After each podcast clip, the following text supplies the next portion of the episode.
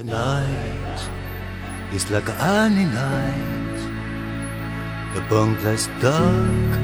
Hello，大家好，欢迎收听第一百八十三期的《不可说》，这两个中二青年的无意义思考。我是三大古代，我是老徐，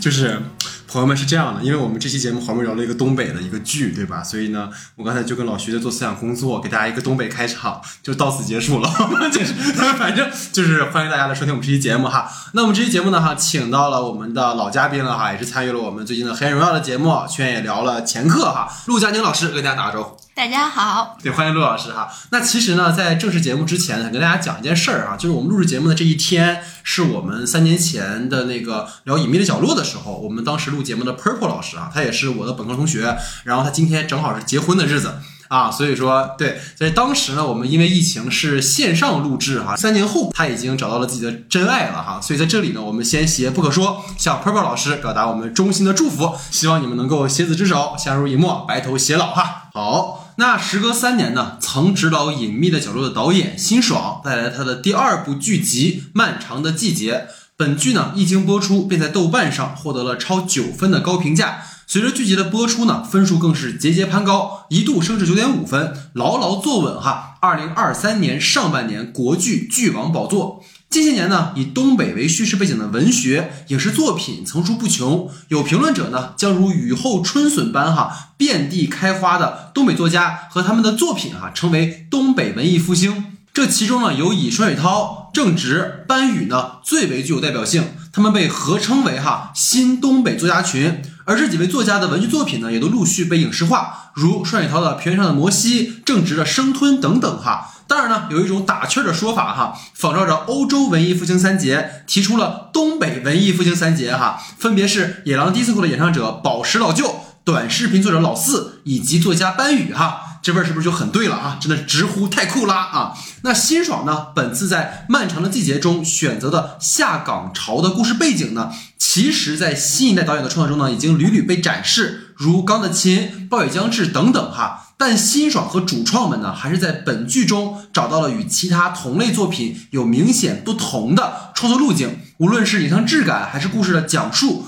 虽有点似曾相识，但依然能够看到哈导演鲜明的个人风格以及其深层其中的私人情感和人为关照。本期节目呢，我们有幸再次请来陆佳宁老师。相信呢，听我们之前节目的朋友都知道哈，陆老师与我和老徐都是东北老乡。东北三省呢，作为上世纪哈九十年代受到下岗潮影响的重灾区，相信大家或多或少都有经历或听过类似的故事。让我们一同来聊一聊哈，这部让大家追剧追到欲罢不能、追完后劲儿十足的漫长的季节。惯例呢，还是先来介绍一下剧集的基本信息。本剧的导演是辛爽，他曾凭借执导《隐秘的角落》被大家所熟知。该剧呢，至今哈仍在豆瓣悬疑剧榜单的第二名。本剧的编剧有三位。包括《扫黑风暴》的编剧于小谦，《隐秘的角落》的编剧潘依然、陈记。本剧的文学策划呢是作家班宇，剧中王阳写的诗也是由他创作的。本剧的制片、摄影、剪辑、配乐分别是卢静、晃明、陆迪和丁可哈，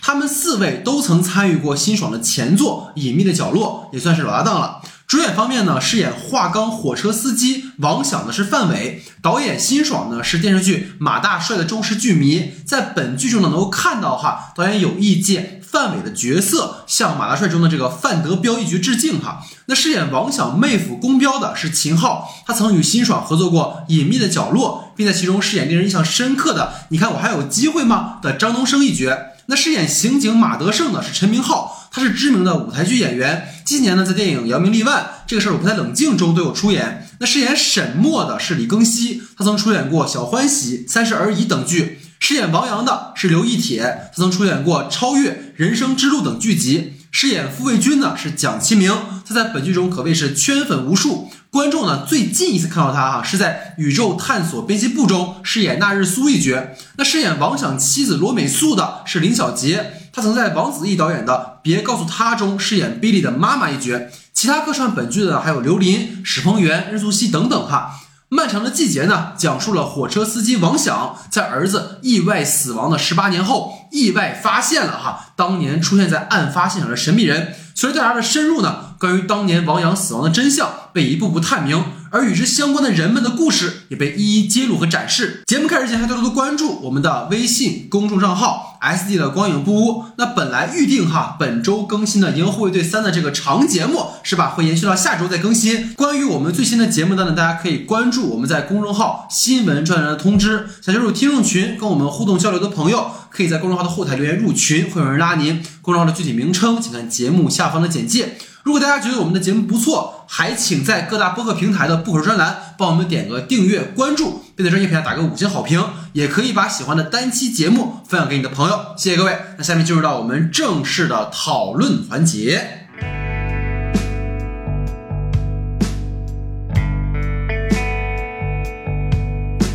好，下面进入到我们的话题讨论环节啊。那今天第一组话题是由我来提出的哈。那我第一个话题是这样的。无力感哈，或者我们说命运的无常，是我在看完这个剧之后的一个很直观的一个观感，就跟下岗潮哈，对于上个世纪九十年代的工厂工人一样，他们曾经赖以生存的集体突然将其抛弃。愤慨之后呢，是无尽的感伤和迷茫。那剧中的角色呢，无一例外哈，在接受着创伤带来的无法弥合的伤痛。所以想问问二位哈，如何理解导演在塑造角色与其设定了下岗潮的这个故事背景的关系，以及哈跟我们当下的这种现实境遇是不是有一定的关联和一些指涉啊？听听二位的看法啊。我其实觉得先拆解两个问题吧。我觉得第一个就是我认为的这个角色和下岗潮之间的一个关系。其实我我分享一个我最直观的一个感受，就是我在看到那个。呃，刑警队的那个队长出来的时候，我其实一直有一种感觉，就是他在那个呃泥地、田地里面来回走的时候，就很像那个《星际穿越》《杀人回忆》的那种，对对，杀人非常像的。然后他再加上他着的那一身衣服啊，然后包括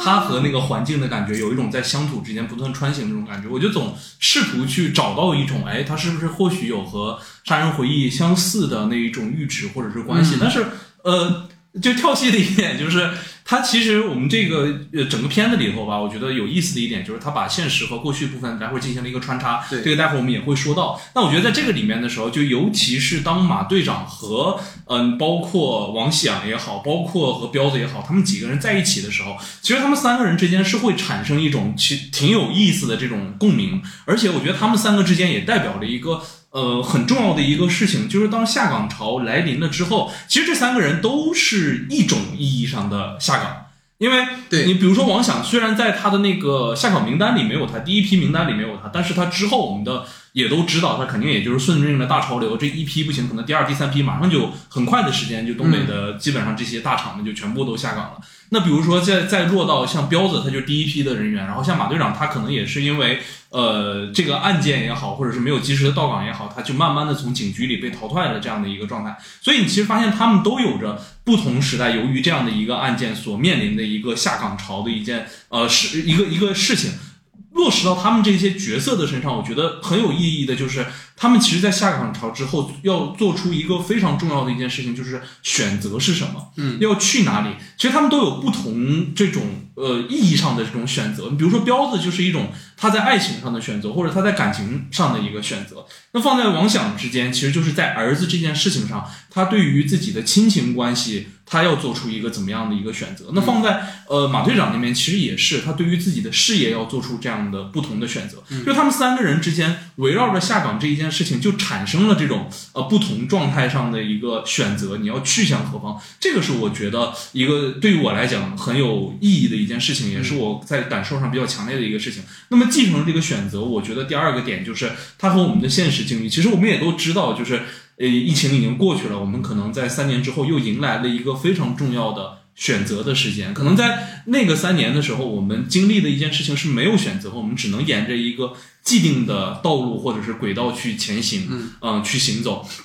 所有的事情全部都是在意外来临前的意外来临后，我们做出一些突然的一些变化。但是到现在这一刻开始，有一些我们所谓的障碍也好，或者是屏屏障也好被打破的时候，其实我们就要去找到自己应该去做的选择是什么。然后我们在这样的选择发生的时候，我们要开始做自主的选择的时候，其实我觉得和彼此之间是有对应的一个关系嘛。当我们在一种既定的或者是按一个方向的轨迹上运动的时候，我们接下来会往哪个方向去去做选择？其实这个和呃本剧里头三个人的结局也好，他们要做的这个选择也好，我觉得都是能和当下进行一个直接的对应和关联。对，而且其实很有意思的点在于，就是最近不经常有人吐，也不是吐槽吧，就说好像这一代的导演都特别喜欢拍就是杀人回忆，是暴雨将至啊，或者是你感觉好像每个人心里都有个杀人回忆啊。所以其实，在看那个地方的时候，很多人说那个镜头的设计也挺像就是杀人回忆里面的镜头的嘛，那种从下水道里面去拍出来这个镜头哈。所以陆老师是吧？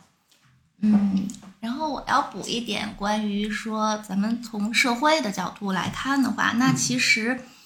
比如说，跟咱们现在的境遇有什么关系？你们也说了很多年轻导演为什么要拍这样一种调调，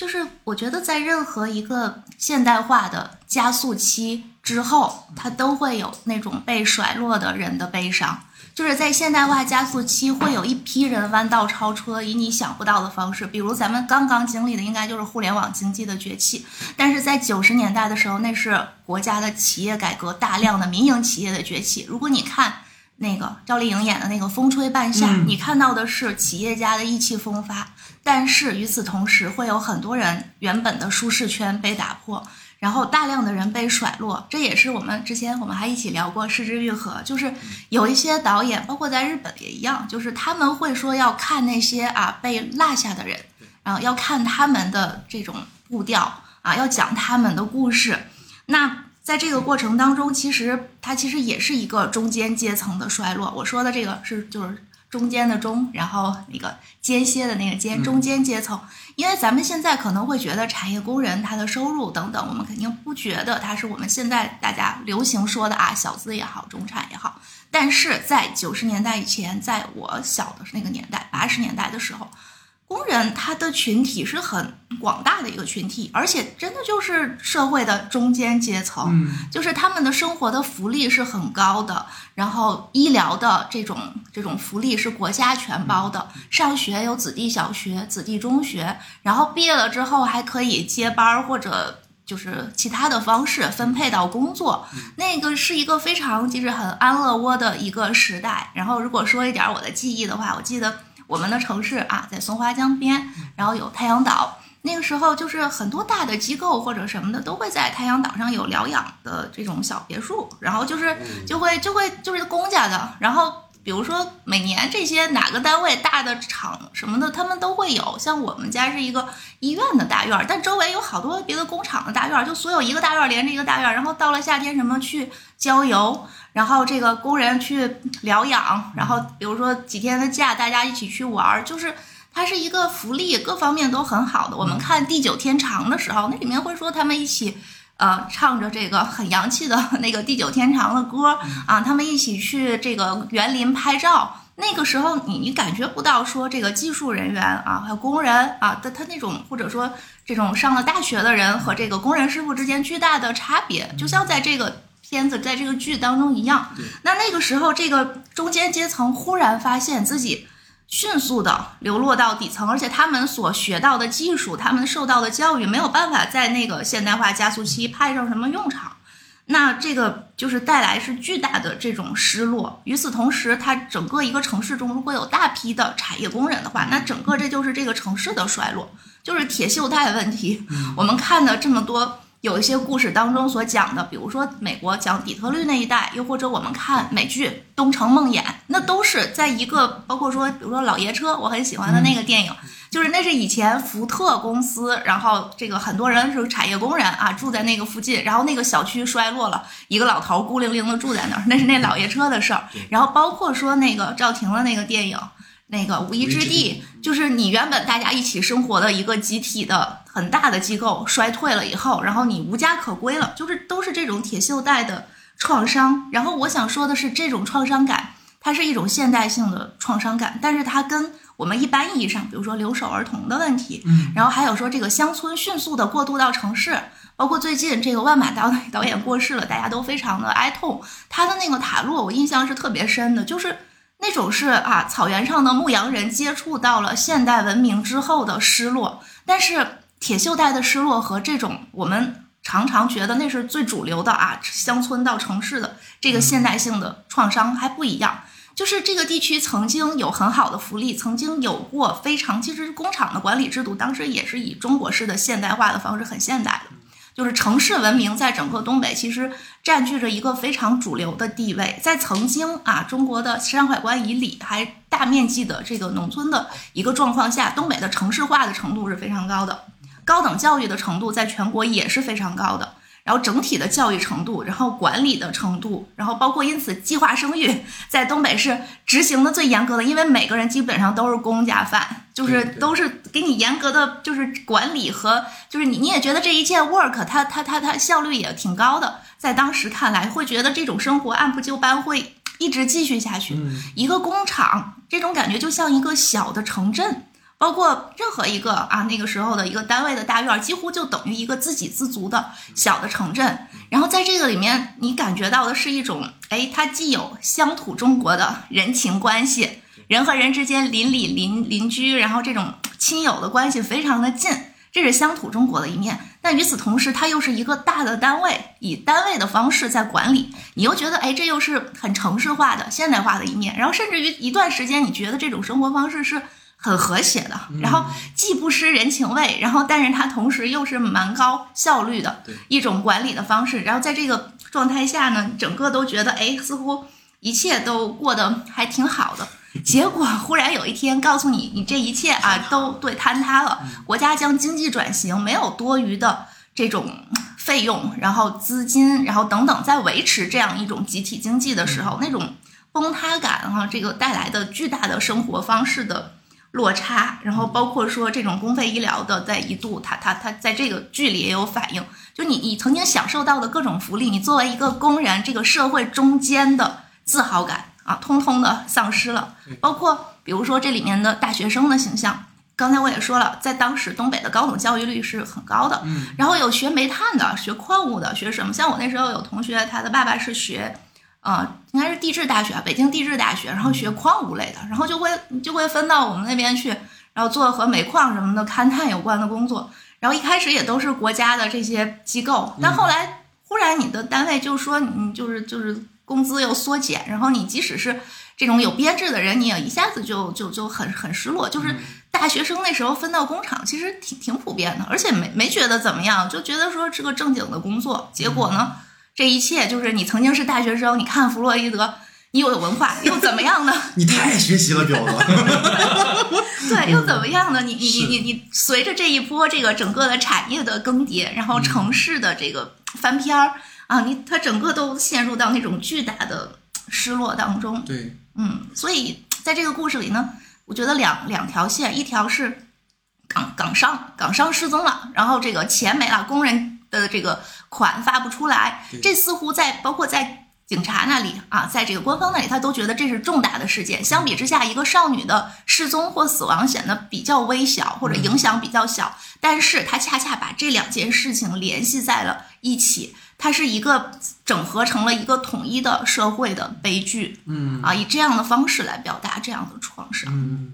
其实我当时在 就是想聊这个剧的时候，我特别在思考一个问题，因为当时我们在聊《黑暗荣耀》的时候，其实讲到一个点，就是可能韩国人对于这种恨文化的延延续，它是有一个很明确的一个脉络的。但其实中国因为可能地大物博，或者我们的历史很悠久，或者说我们近四五十年改革开放以来的这个发展太过于迅猛，所以你很难找到一个所谓真的是集体创伤式的东西。可能每个地域像您刚刚说，可能都不太一样。但到像东北，或者说受这种可能在市场经济改革的前提下，或者是工厂改制的情况下，就是为什么很多导演会愿意拍这种，就是因为它有一个共性的一个集体记忆。所以，包括我们今天在讨论疫情的时候，其实也是这个原因嘛。然后，我觉得很有意思在于，就是刚才无论是您还是老徐，其实在分享的一个点，就是他作为以。嗯，香港潮为一个背景，他怎么去展示这个电影里面啊？这个剧里面啊，总说电影，这个太像电影了，太像电影，电电影感的非常足，就太像。就然后就是，我觉得他导演一一部分在呈现这个众生相的同时，他又没把这个事儿当成一个最核心的东西去讲。就其实他把下岗潮做为了一个背景板。我觉得这是他最巧的一个地方，因为我们看过太多可能同质化的去讲说那些深陷于下岗潮里面这些人的遭遇嘛。就你看导演，其实他并不是有意去回避创伤，而是他要想做出这种区别性。因为我们在看，比如说王明导演的《体系区》啊，或者我们一会儿可能大家都会谈到张猛导演的《钢的琴》这样的。如果你只是去一味的渲染苦难的话，或者去呈现那种可能个人跟不可抗力的体制啊、时代间的冲突啊，就太过于相似了，也很难破圈。尤其是我觉得大家在讨论辛爽的时候，因为辛爽他在《隐秘的角落》里面嘛，他培养的这个受众或者大家对他的期待就是一个悬疑剧导演。或者是说，其实更多的这种受众是当下的这种网剧的主流受众。其实我后来有，你比如说像我像我爸或者像长辈们推荐的，他们都不知道这个剧，就因为他的受众群体就不是这样一个剧。但其实真正经历过这些事情的人，可能就是好像又跟这个剧在播出的平台有一些错位感。对，这是我感觉还挺有意思。所以说，就他怎么能够去让当下的可能离。这段记忆有一定距离的观众去产生共鸣，如果没有像您刚才这种背景的补充，或者我们去搜相关的东西，或者像我们的父母，因为我们是东北嘛，可能有一些相关的一些故事，真的很难代入。所以我觉得导演就是恰恰抓到了一个当下的这种所谓我说的无力或者迷茫感，这个是很共通的。就像我说，可能。在二零一九年的时候，我们在跨年的时候，尤其是在武汉跨年，就哇，这欣欣向荣，二零年我要去干一番事业。但是你就发现现实就完全南辕北辙。就像我们当年在聊《隐秘的角落》的时候，其实我们当时真的是四个人被困在四个不同的城市，然后让大家天涯共此时的那种感觉啊，其实还挺强烈的。而且，其实刚老徐也提到，这个剧里面它也有设计一部分对于下岗。职工的处境的展示嘛，比如王想，他是一个曾经的模范代表啊，是一个我们说火车司机这样一个形象。他能看到，就是他好像有呈现这一代人在经历从辉煌到谷底的一个人生的一个缩影。就你发现他所经历这个事情，其实不是他一个人的故事，就是你会发现，可能千千万万的在当年在那种单位的职工都有类似的经验，而且他们对那个东西是有幻梦的。就他有种很强烈的感觉，就是乌托邦。对，就是他，他是深信不疑的觉得，就包括他老婆跟他讲说，我搭桥这个钱这么长时间没给我了，就一定会给你的。他其实心里真的觉得会给吗？但他就是不想破坏那个完美的，像您说那个乌托邦的那个想象。所以这种人物形象，而且我看到一组数据，就是好像从为什么是选择九七九八年，因为好像就是从九八年开始，整个下岗的那个人数就是成倍数的增加。几万、几十万的那么增加，所以说这种呈现，因为我们看到像王冰导演的那个体系区里面，就很多被迫下岗的职工们，他们过去是那种养尊处优的铁饭碗，然后到就是现在退出体制之后，就变成那种食不果腹，然后过得其实非常的惨。而且我听说在那个阶段呢，很多人都是属于上有老下有小，知道就像王想那个状态，就是他其实处在一个正需要用钱的时候，对，但他们又没有任何像您刚才说，他们的这个能力和比如说火车司机这样的一个职业，没有办法给他任何的。一个生活下去的一个方式，就你看他第一集的时候，就标的不就说吗？我这我这姐夫已经开火车了，但是你火车跟出租车，他就完全是两个事情嘛。而且我就有看到，比如说你看像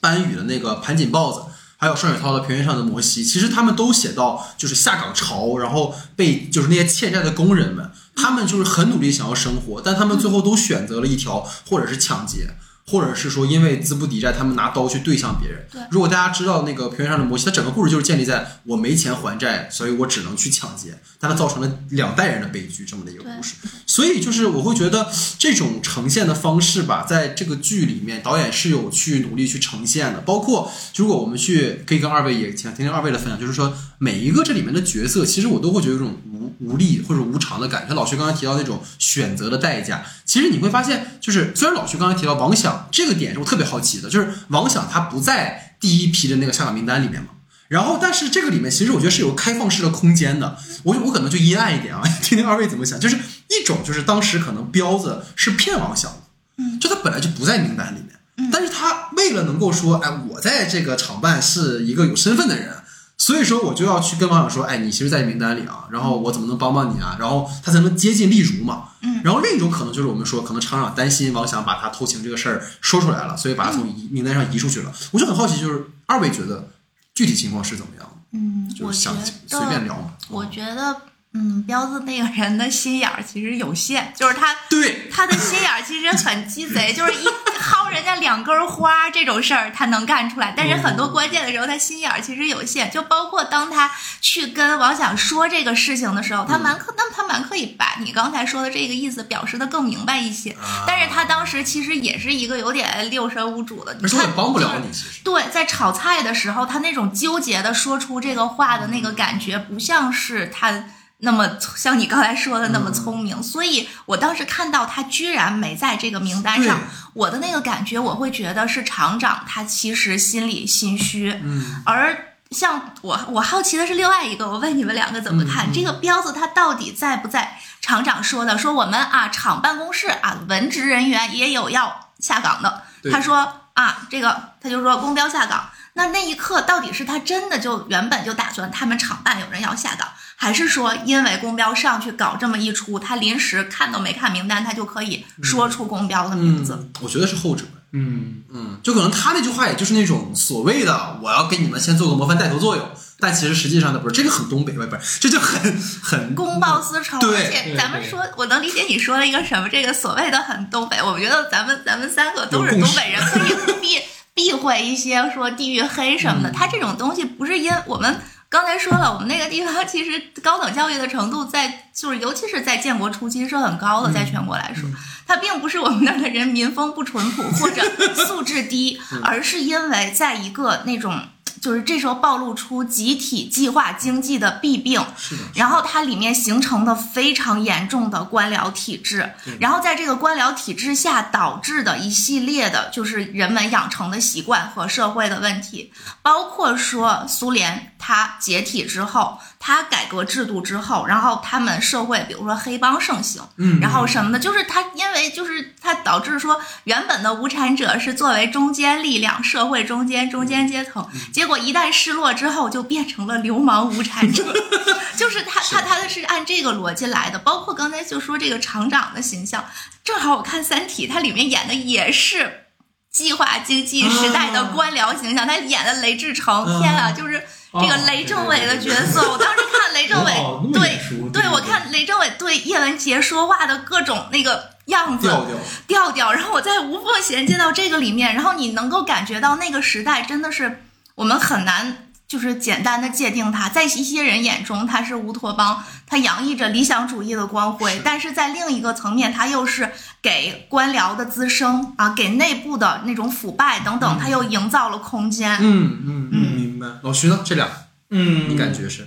我我其实感觉就是，如果一批名单的话，他要是去定下岗内容的话，我就觉得有个前提，应该可能会，比如说这一批下岗的人数是固定的，比如说我现在给你的指标是下岗十五个人，嗯，那可能从全场的一百多名职工里头选十五个人去进行下岗。嗯那如果在这种情况下的话，呃，最后出现差错的可能就是我们知道的王响和宫彪他们两个之间，那其实到最后就变成了谁下谁上的问题。嗯那唯一一个可能中间有变奏的一个点就是。呃，当时公标打了那个厂长厂长一顿嘛，所以说我觉得他那个时候，我自己个人的观点啊，就是王响其实应该是在那个名单里的，啊但是他就是因为被打了这件事情非常不爽，那我就只是我也没有多加一个人，也没少加一个人，那我就拿公标替了王响那个名额。这个我觉得对于一个厂长来讲的话，可操作性应该还是有的，但是他不可能说下岗了十五个六十五个人，我强行来了十六个人，这可能是有点超出职权范围的一件事情。反正就一人独大呗，说白了就是。呃，对对对，就是对看我自己定愿意。就可以了。对，你想想怎么样就可以怎么样了。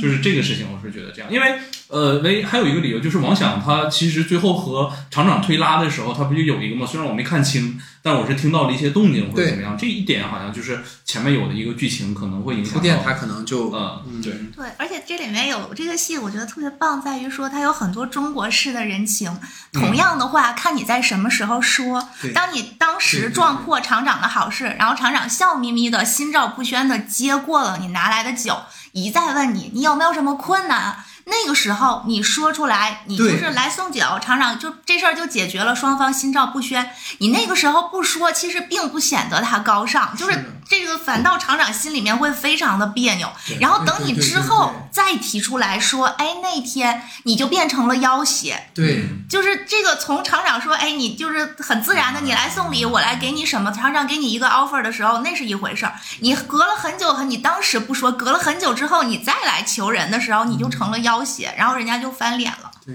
很微妙，这非常微妙，中国式的微妙。对，所以就是我觉得啊，就是刚才我们聊这么多，虽然说可能刚才提到的点跟夏小超有关，但我觉得真正在王想或者被当下的观众更有代入感，是他跟他儿子的关系。就我觉得他可能会发现的点是，王想他为了去留住自己的名额，所以他忽略了家人的感受，尤其是王阳嘛。所以父子间的悲剧，其实你会感觉到他一方面是因为他想要留住他的名额，但另一方面也是那种父权思维下的一种可能专断导致的。尤其是这种下岗潮，其实它是激化两个人的矛盾，并不是说下岗潮这件事有或没有，其实它都会存在这个点。就像你看范伟老师他那个即兴给他儿子指导那个诗的那一段嘛，对吧？他就会觉得一个诗的押韵就必须是小喇叭哒滴哒滴哒，他就不会觉得是应该应该是现代诗的押韵在哪儿。所以我觉得这种感受其实是他们俩交恶的一个最大的症结。其实他就是给你呈现了一个很当代现代大家都会有的这种共性的东西，而不是说一定要专属于那个时代。嗯，然后我想觉得说是有一点，就当大家觉得这个戏里面一些角色跌位的时候，是这样的，就是尤其是王想这个角色，你刚才说这个，我我觉得是对，肯定他是有很多是更普世的这种父子的矛盾，但是另外一方面，他如此的跌位，然后他的儿子又是如此的一个文艺青年的这种差别，这恰恰是那个历史节点上，就是以往的那种大集体经济导致的。家长制的管理的作风，嗯，就是他这个他那种计划经济下，然后这种厂长其实一副就是我就是你们的爹的样子，就是那种对他那种家长式的作风，这种东西就是我刚才说的，就是在这个工厂当中同时融合了乡土中国和现代管理，于是造成 这这这就特别神奇的一种混合。于是说这个家长制盛行，然后再加上这个制度，这个生活是如此的固化，你就会觉得这这这不永远都是对的吗？对，但是。这个时候，时代其实已经悄然的在变化。这个男孩已经听着随身听，然后已经读着诗，已经向往着外面世界的时候，他就不再是这个工厂小世界中的螺丝钉。嗯，他和父辈的这种个人主义的这样的倾向，和父辈们一切要集体主义，集体主义落实在家里，那就是家长主义，就就就完全就是我们作为一个集体，我是集体的领导。他父亲在家里永远摆出来领导的姿态，跟孩子、跟妻子说官话。对对对对对，这就是在他。他出去的环境，大家就是这么说话。他在他们的那个机务段，他就是大家长一样的。于是他回来，他跟孩子也是这个态度，但孩子的思维已经不一样了。嗯，而且其实就这个可以岔开聊一个点，就是我觉得王阳他想走出去这个点没有做的很突出，嗯，就是因为你看他喜欢摇滚乐这件事儿，其实都我觉得是带有导演强强私货的部分。嗯，因为就是如果这种摇滚精神去讲的话，那个男孩其实不摇滚啊。而且他就是当他爱上了，比如沈墨之后，他整个就没有要走出去的那个意图了，甚至是没有那种我们俩比翼双飞，我们离开这个地方，甚至到最后的最后推到就是我们说沈墨说我们走吧，他不走。所以这个我也挺好奇，二位怎么看？就从王阳这个角色上来说，我其实呃，我就觉得就是首先我想先说一下那个爹位那个事情，就是 对我我其实这几天也是疯狂的被这个东西刷屏，很多人都在讨论这件事情，这个漫长的季节，然后爹味这件事情，我就觉得。爹味这件事情，他是个爹，他怎么能没有爹味呢？不是这个事情，而且至少他非常写实，就这里面的男性的形象，我从小到大没有一个没见过。是，我觉得没有夸张，用爹味反而是一种标签了。他就是当下呀，对吧？就是我觉得。呃，这个好像好多次我们都在去讨论国剧里面的男性的这个形象。上一次好像也有过一个剧，然后我们当时也在讨论来着。就我觉得，嗯，本身就是一个父亲，那你又要求他有什么样的一个开放、民主、自由？对啊，你用现在的价值观又去榨汁一个可能九十年代、八十年代的一个人，那个东西我觉得太遥远了，而且。就是现在，其实我们很好的一点就是，我们可能呃，大部分的情况下的时候会说，有一个在某一个里面可能对女性非常残酷的一个人，然后他是一个应该被呃公众应该所指的一个人，比如说沈墨的父亲嘛。但你会发现，现在沈墨的那个养父呃养父对养父，就是我们不不不会说直接的去说这种在我们的认定上已经违法的人，我们会说一个在道德上可能并不瑕疵的一个人，呃，并并不是非常完美的人或者有瑕疵的一个人，其实就王想嘛。就我其实觉得，你比如说像沈墨的父亲。他呃养父吧，他带给他更多的其实就是一种肉体上的折磨，是纯纯就是最直接的 PUA，对纯他都没有一种可能在精神上的这种控制或者是这样，他就是完完全全的用我的武力去把你征服。因为你看到他面对沈墨忽然来的那种叛呃叛逆的情绪也好，或者是其他的一些情绪也好，他最直接的就是打打他。就直接上手，但是你可以发现，王想其实和他儿子王阳之间其实又是另一种关系。我觉得那个才叫 PUA，就是你出去了之后，你不可能能走的，就是有一些好的路子，所以我不相信你，我也觉得你不行，所以我要把你牢牢的控制在身边，那个才是精神上的控制，一种是肉体上的控制，然后另一种又是一个精神上的控制。我觉得他们两个才是这种呃，可能一以贯之的，他要把整个关于爹的这个形象从呃一个方向引申到另一个方向。就我觉得王想，很多人都在说王想可怜也好，或者是这样也好，我觉得如果我们真的去讨论的话，其实我觉得他。并不是说可怜，而是那种真的就是可悲。他只能用这种方法去和他的沟通儿子去沟通，因为那个是决定了，就是他在一九八九八年的时候，他只能做出这样的选择，他必须要安排他的儿子才能有工作。对，而是而可能到了呃十几年后、二十年后吧，可能到一六年的那个时候，他面对自己下一个儿子往北的时候，你再让他去精神控制这个孩子，他做不到了。他已经没有那个能力了，他就已经我没有安排，我也没有，我就是一个老头，我只能开着一个夜班的一个嗯出租车司机，我拿什么给你安排？但如果他有能力的话，他能不给往北安排吗？这也是一样的，就是人到了那个时间之后，你会做出的这样的一个选择是什么？所以我觉得刚才在聊王阳的那个身份的时候，呃，居然还能兜回来，没有想到。说呢？你看，就是我觉得王阳那个身份的时候，其实我觉得他他就是。能用这么样的形容词吗？我觉得他就是小镇青年，就是我们所有生长在东北，然后从东北走出来的人的一个写照。就是你一定会有特别大的理想啊，然后想要去的地方啊，或者是各种各样的一个梦想。但是你遇到了自己呃心爱的女孩也好，或者是你遇到了一个能够把你摁在这个地方这个地方的东西的时候，就是你的身边，我们身边其实有很多有这样的事情，都会。就是留在原地，然后陪他一起在那个地方生存下去、活下去。我觉得它不只是在九十年代是一个特殊的事情，它到现在为止，它依旧还是一个很正常的一件事情。嗯，对。其实我想接老徐刚才讲这个，就是我突然想到，因为刚刚提到突然提到王阳跟王北那种控制关系，我突然想到我有一个朋友，就是以之前的朋友，现在已经已经回老家了，就也是沈阳人。他爸对他就是这样，就是那种。一直在否定你的价值，就是就是他会说，比如说我问我问，比如说我问老师，比如我们俩是父子啊，就我说儿子，就就是你你你现在好点没有？他说我好点，他你不可能好的，你必须要跟我回家，你就不可能好，就他用这种强否定的方式去，就是否定他的认认价值认同，哇，我觉得好可怕。刚才一说，我脑子里画面都有了，你知道吗？那个对，这就叫那种就是。我是为了你好，就这一句话，在中国式的亲子关系当中，我觉得你冷。是的，是的，而且他不避人，就是他不会，就比如说，如果是咱俩在家单独我这么说你，可能也就算是这样，但在外面也会这样，就当着那么多的人，然后去说你，你不对，你错了，然后你这样是怎么样？啊，好可怕呀！就我当时代入到，如果我是我朋友那个身份，我天，我就疯了。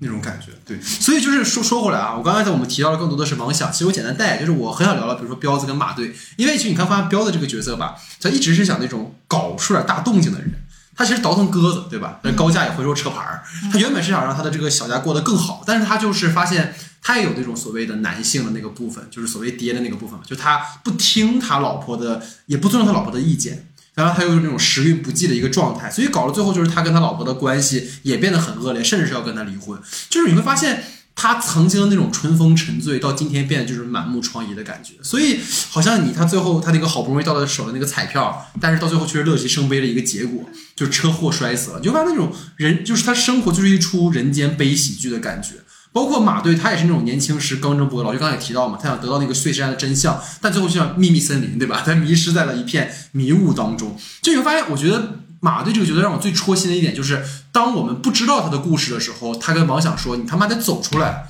你不能这样。”你最后才发现，他其实是跟自己说的。他跟王想是一样，他们都走不出来。所以这是我觉得很有意思的点，包括。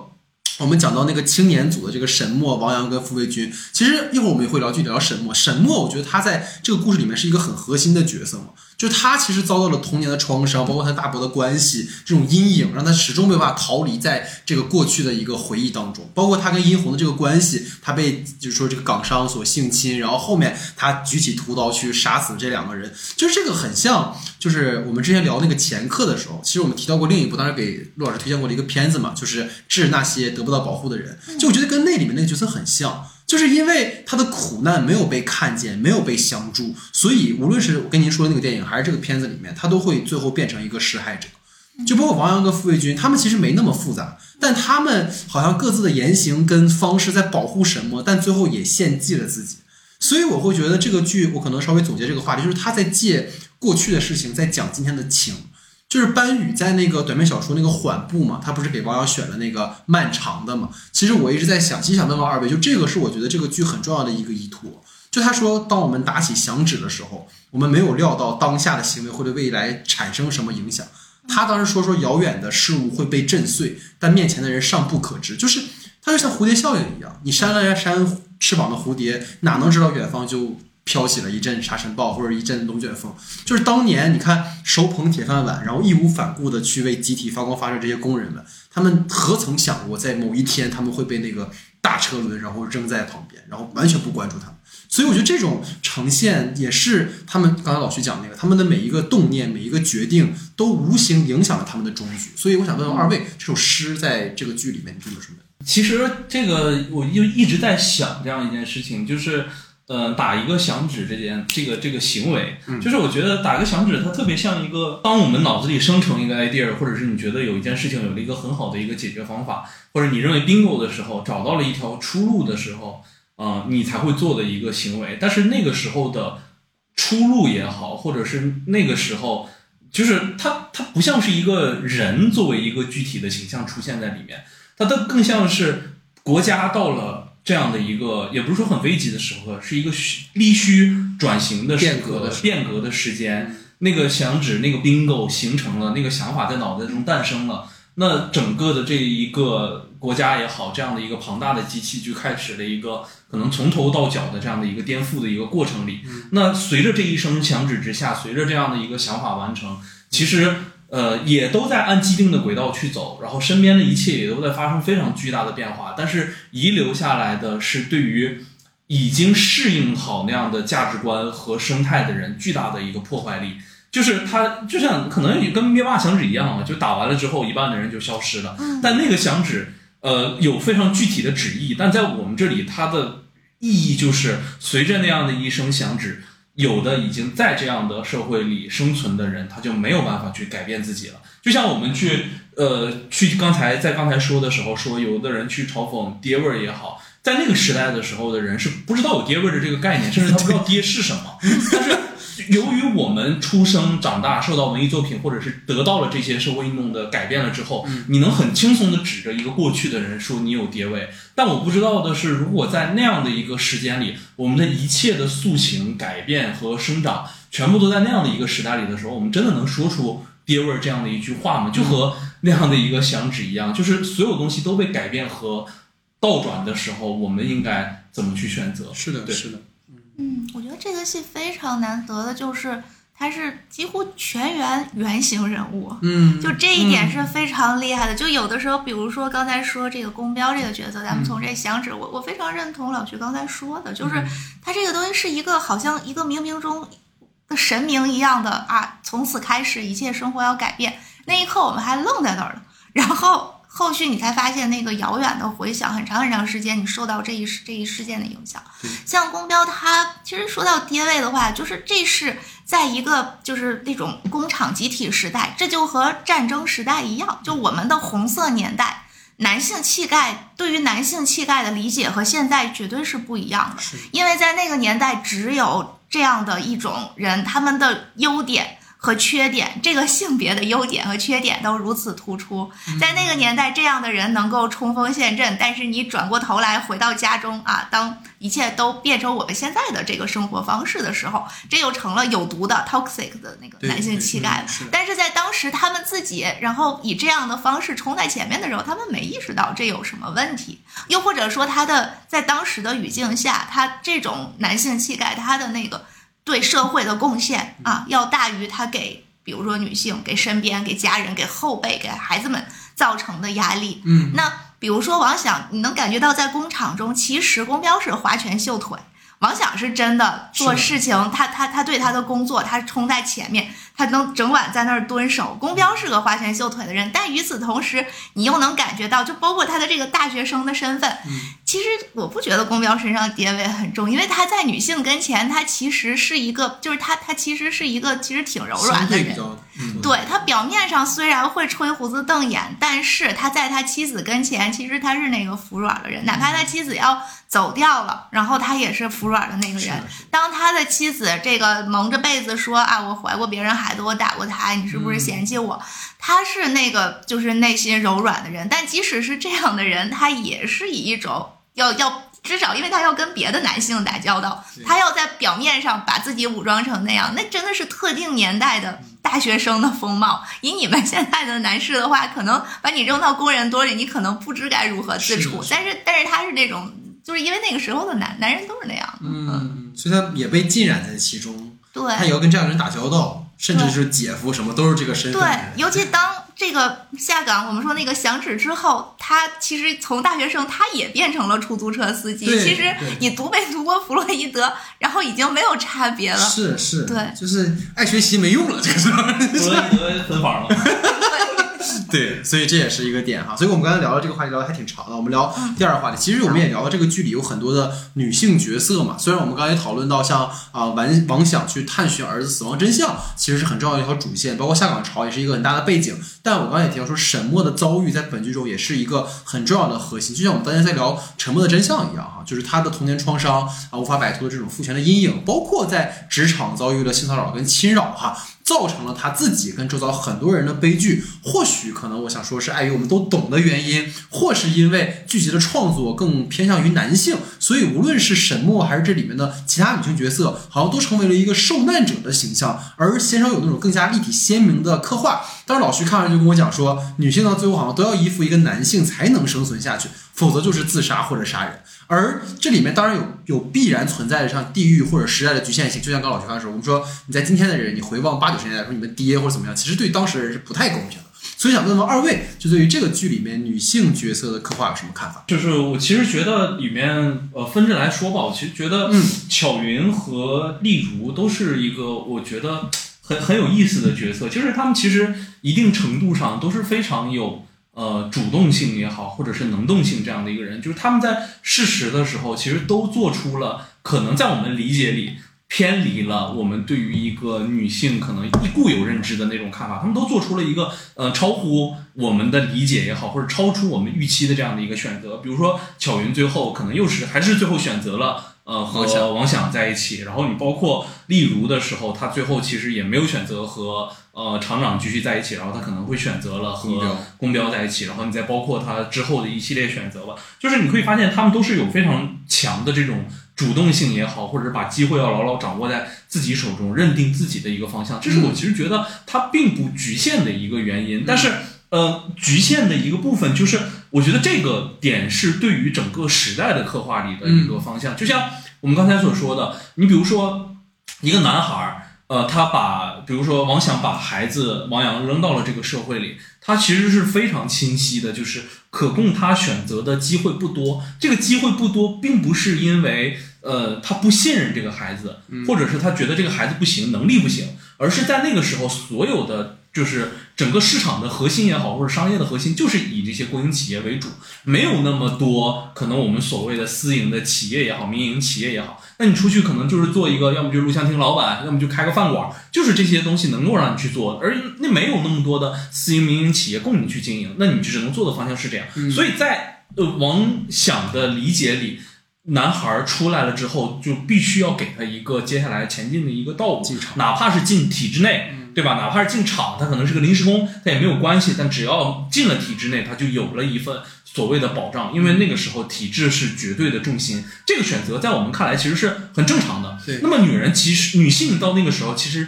也是类似的一种情况。当下岗潮来临之后，就是所有人都要去面对在社会上在职业变换中，嗯，本身就没有很多的这种民营私营企业的时候，你能做什么？而且你不仅是你能做什么，同时你还要在和男性去竞争岗位。可能有一些本身就在体力上存在着较大差距的工作，那就是没有办法去做的一个情况下的时候，那应该去怎么办？这个就是没有办法，这个是时代所造成的一个原因，因为没有那么多岗位和职业，它不像现在我们去的时候，可能是的按岗位去跟进行划分，也没有什么特殊的岗位，可能所有都是一比一，男女都可以去填报，它并不像这样的一个阶段，而是在下岗的时候，国营也没有，私营也没有，其实是最紧收的一个阶段，可能经济是最需要去调整的一个阶段的时候，那应该做出怎么样的一个选择对吧？所以在那个情况下的时候，包括殷红也好，包括沈墨也好，他们只能去做出一个让自己翻身的一个机会。就殷红吧，我觉得他可能是让自己做出一个，哪怕踏险而出，他也要去做一个让自己能够一步登天的这样的一个选择。那么对于沈墨也好，他其实更简单了，那就是在所他其实我觉得更像是一个在所有的食物链里头最底层的一个人，就是所有的人都他能从他的身上榨取价值，要么就是发泄自己的负面情绪，他成为了最后一个承担的那样的一个人，而是而是这个东西不是说导演故意要这么去写这样的一个女性角色，而是在那个状态下的时候，所有人都有负面情绪。这个负面情绪在阶层上不断的累积、累积、累积，其实它一定程度上，它就会到达一个女性的身上，这是没有办法的，它一定会的。那这个女性，她恰巧有着一定的智商，并且有着呃一个，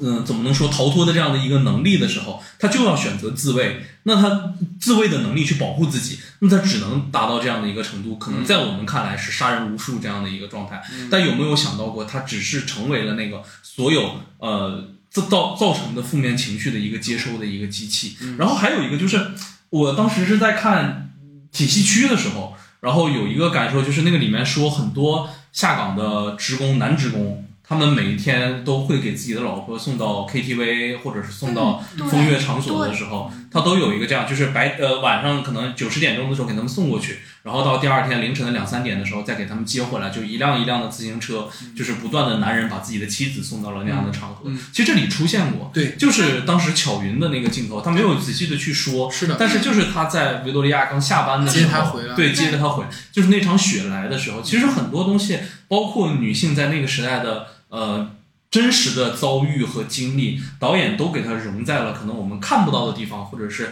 呃我们浅浅的给我们带到的那个地方。但是这个是那个时代真正经历的事情，我们不可以去回避的。我是类似的看法，比如，当然我们可以说啊，这个其实很就是以女性主义的视角去看问题的时候，很容易在很多作品中你会觉得啊，这个女女生她其实又是靠男性的帮助嗯得到了什么什么，这个就是，但是你，我觉得还是得更进一步去看这个东西是怎么展示的，就是你得看是哪种意义上的依附。首先，就像刚才说的啊，体能导致的一些这个天然的差别，有一些工作没有办法从事。还有就是经济上的弱势导致的依附，那其实和任何经济上不平等的这个阶层的关系是是相似的。这个是他他他其实在比如说上野千鹤子的研究，他很多时候他是关于资本主义的，就是它里面的这种经济问题你是不可以不可能忽视的，就是这种片中如果说啊这种经济上的依附，然后导致于一些问题什么的话，其实我觉得它恰恰是对于这种结构性不平等的一种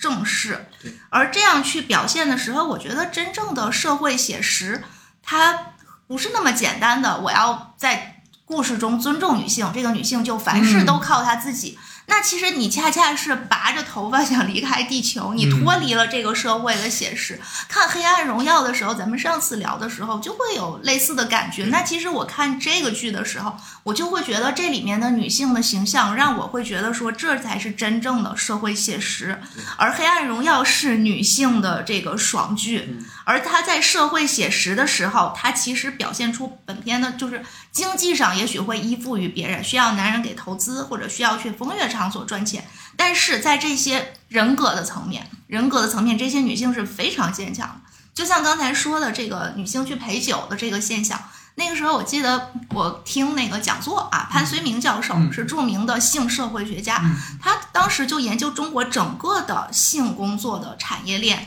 就会说到在东北，他那一段时间啊，就是会觉得说他们的年龄会偏长，在全国各地的这些风尘女子当中，从事这样工作的女性当中，东北女性的年龄会偏长，就是因为上有老下有小，恰恰是三十多岁啊到四十岁之间，你失去了工作，然后这种情况下，而而且有的时候就是它跟这个地域有很很深的关系，因为很多工厂真的男性的工人从事是重体力劳动，然后可能四十岁左右的时候已经是有身上有各种病、各种原因，然后他的妻子不得不以这样的方式去赚钱，于是，在那个笑贫不笑笑娼的那个年代当中，就是可能真的就是会觉得为了孩子能生存下去，为了上有老下有老下，就是这个能生存下去，这是最重要的。所以这个其实反倒会表现出什么，就是说在东北地区。这个男女之间的平等的程度，其实在全国来说也是比较高的。它和早年计划经济导致的，包括计划生育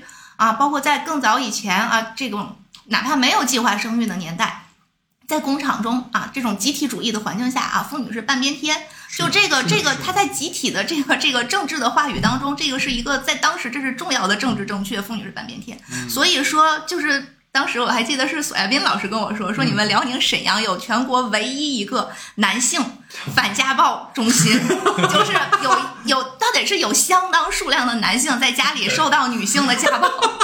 于是呢，当然我们说这个，当然对他这是个相对个案的情况，但总的来说，其实，在东北地区，我我当时那个感觉，我是觉得就是男女不平等的现象，其实没有那么的。突出，然后就是相对平均来说哈，就是他的社会地位、各种家乃至家庭地位，相对来说还是就是相对平等的。但是这个东西它又有特别好玩的这个民俗的，就是地域风气的，就是男性可能是非常大男子主义的，在家里不会干活儿。就是就像那个公标是特别明显的，然后回来往床上一躺，让老婆给做吃的。王翔也是这样，对的，就是这是特别常见的一种，不像比如说我们说上海的男士，然后在家给老婆做饭，拎着小葱去买菜什么的。对，但是但是东北确实是女性在家做很多的家务劳动，但是会它里面家庭气氛，反正给我的感觉，我身边很多人家，然后都是这样的，就是。但这个女人如果一旦真的生气了，或者她怎么样，她是很她是很厉害的，是的，对，她是那个主心骨的人，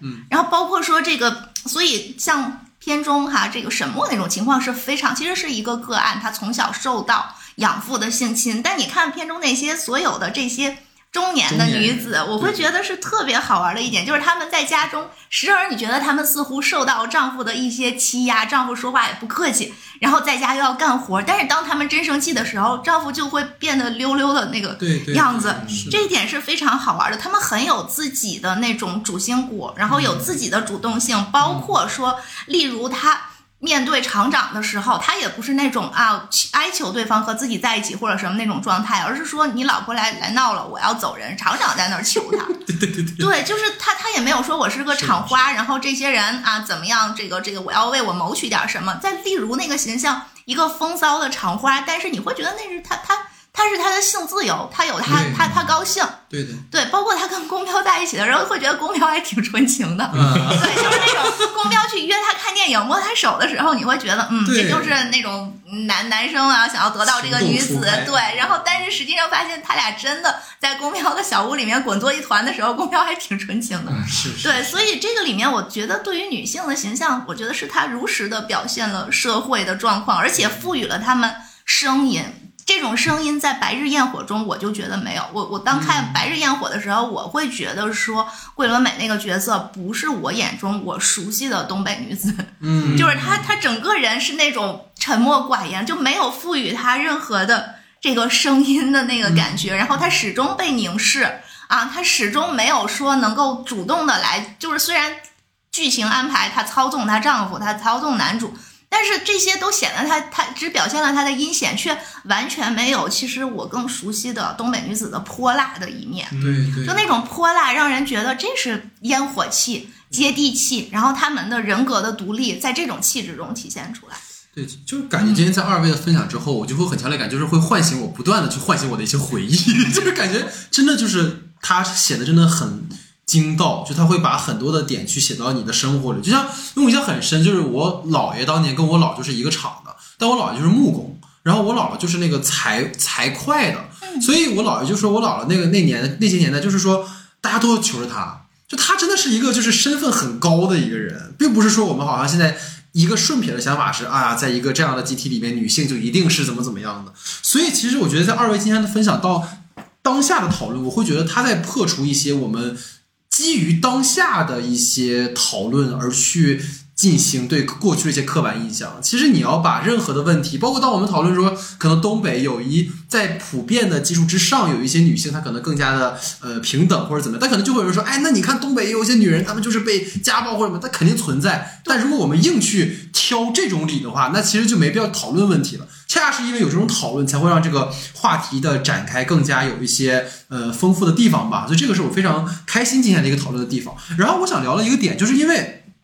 就那么巧，我们聊这个剧的时候就赶上，对吧？一些公众人物所发生的一些和性骚扰相关的事件，所以我会觉得，在这个剧里面，它经由刚才二位提到之外的，就是沈墨这条线索，其实也是在导演过对过去或当下的一个更重要的一个呈现，或者想要关注的一个点。因为我会觉得很有意思的地方在于，就是沈墨跟大伯之间的关系，就会当我看到沈墨的出走，我其实就想到了一个很简单的事，就是他就像一个出逃的锁链女一样。就他是那个可以挣脱有形枷锁的人，但他依然被过去这种被虐待或者是性暴力的阴影去长大这样的一个状态。包括我们看到他让大伯让这个沈墨穿裙子，包括我们看到那个很经典的一场戏，就是他那个呃看完泰坦尼克号出来之后，那个大影子投在那个沈墨的身上，就这种代表的一种无论是身体上的还是精神上这种控制跟压迫，其实我在这个剧里在不断的通过这两个角色在呈现。因为我突然想到一个点，是前两年的那个我的姐姐。那个电影其实里面也有说，被收养的女孩安然，她童年的时候有被亲戚间接的骚扰或者侵害。但你会发现，那部电影里面导演借安然，他对家庭关系的呈现是我远离家庭，对，就他只是在逃离，他没有更多的态度跟行为。但是这个剧里面我觉得做的很极致，包括沈墨去杀港商的情节，嗯我觉得那场戏。嗯，可能是碍于尺度或者是篇幅问题，他没有展示。但我觉得那场戏是非常重要的。很多人今天对于李更新的表演的一些呃呃非议吧，我觉得啊，我们先不讨论这个部分，我仅说这场戏，因为我觉得这是沈墨第一次杀人。就他就是一个人去行凶这件事，包括陆老师也是教编剧的嘛，就是一个人想去杀人这件事情是需要很长的铺垫的，不是我们写说你杀人就啊把他杀死就好了。所以那场戏我觉得就是他一定要去很具体的写他到底在哪个点上，比如说他进去之后看到他在那要要逃离的时候，我什么情绪被我唤醒，我那时候就冲动杀人，我一定要杀死他。但是其实这个地方是被就是给他呃省略去写的。所以我觉得是有一点可惜的，所以想跟二位去讨论这个角色啊。不管我们说今天讨论的是演员的诠释还是戏份分配，就是后几集虽然节奏都还在，但我觉得对于沈墨这个角色，可能是他为了交代清楚这个事儿，所以他的这个角色的内心变化，我觉得他是弱了很多的，就是感觉他更多呈现的是一种信息量，而不是他人物的情感。所以关于这个角色，他在整个这个故事里面塑造，想听听二位的。我我好像前两天的时候看到他两段。就是删了的戏哦，就是一个是杀殷红那一段戏的时候，他其实有一段挺完整的表演，但在正片里的时候没有那个部分了，就直接给他删掉了。他就是下一个镜头接着是直接起身他就走出去了，但他里面有一个一直去咔咔咔咔，就是他一直在补刀，然后一直在补刀，就是随着他补的那个状态，他越来越重着去打。然后还有一个港商那个好像也是，就是他有一段是拿针去。对，呃，捅他、刺他的那个阶段，他那段戏好像也没了。就是，呃，可能有一部分是这样的原因，就是，呃，没有给他特别完整的这样的一个戏份表述他，呃，被去被被就是杀人的这样的一个阶段，或者是更具体化去他抒发自己情绪的这样的一个阶段嘛。但我其实感觉，就是我觉得沈墨的这个点，可能也和后面那个张静初出来的时候，他和那个原版的沈墨之间的整个。情绪和气质其实完全不一样，虽然他也也带着那个就是穿的可能风尘仆仆的一些，可能真的像从内蒙然后过来的那种状态，但是你能够感受到的就是前后的两个人物的气质是不太一样的。可能在张静初的那种感觉里，你就发现可能有更多的呃呃就是经历啊，或者是时就是那种时光所带来的那种感觉，就是整个人的经验也好，或者整个人看起来的状态，它就会很多。但在沈墨那里，他其实就是很。青涩也好，或者很清纯的那种状态，但是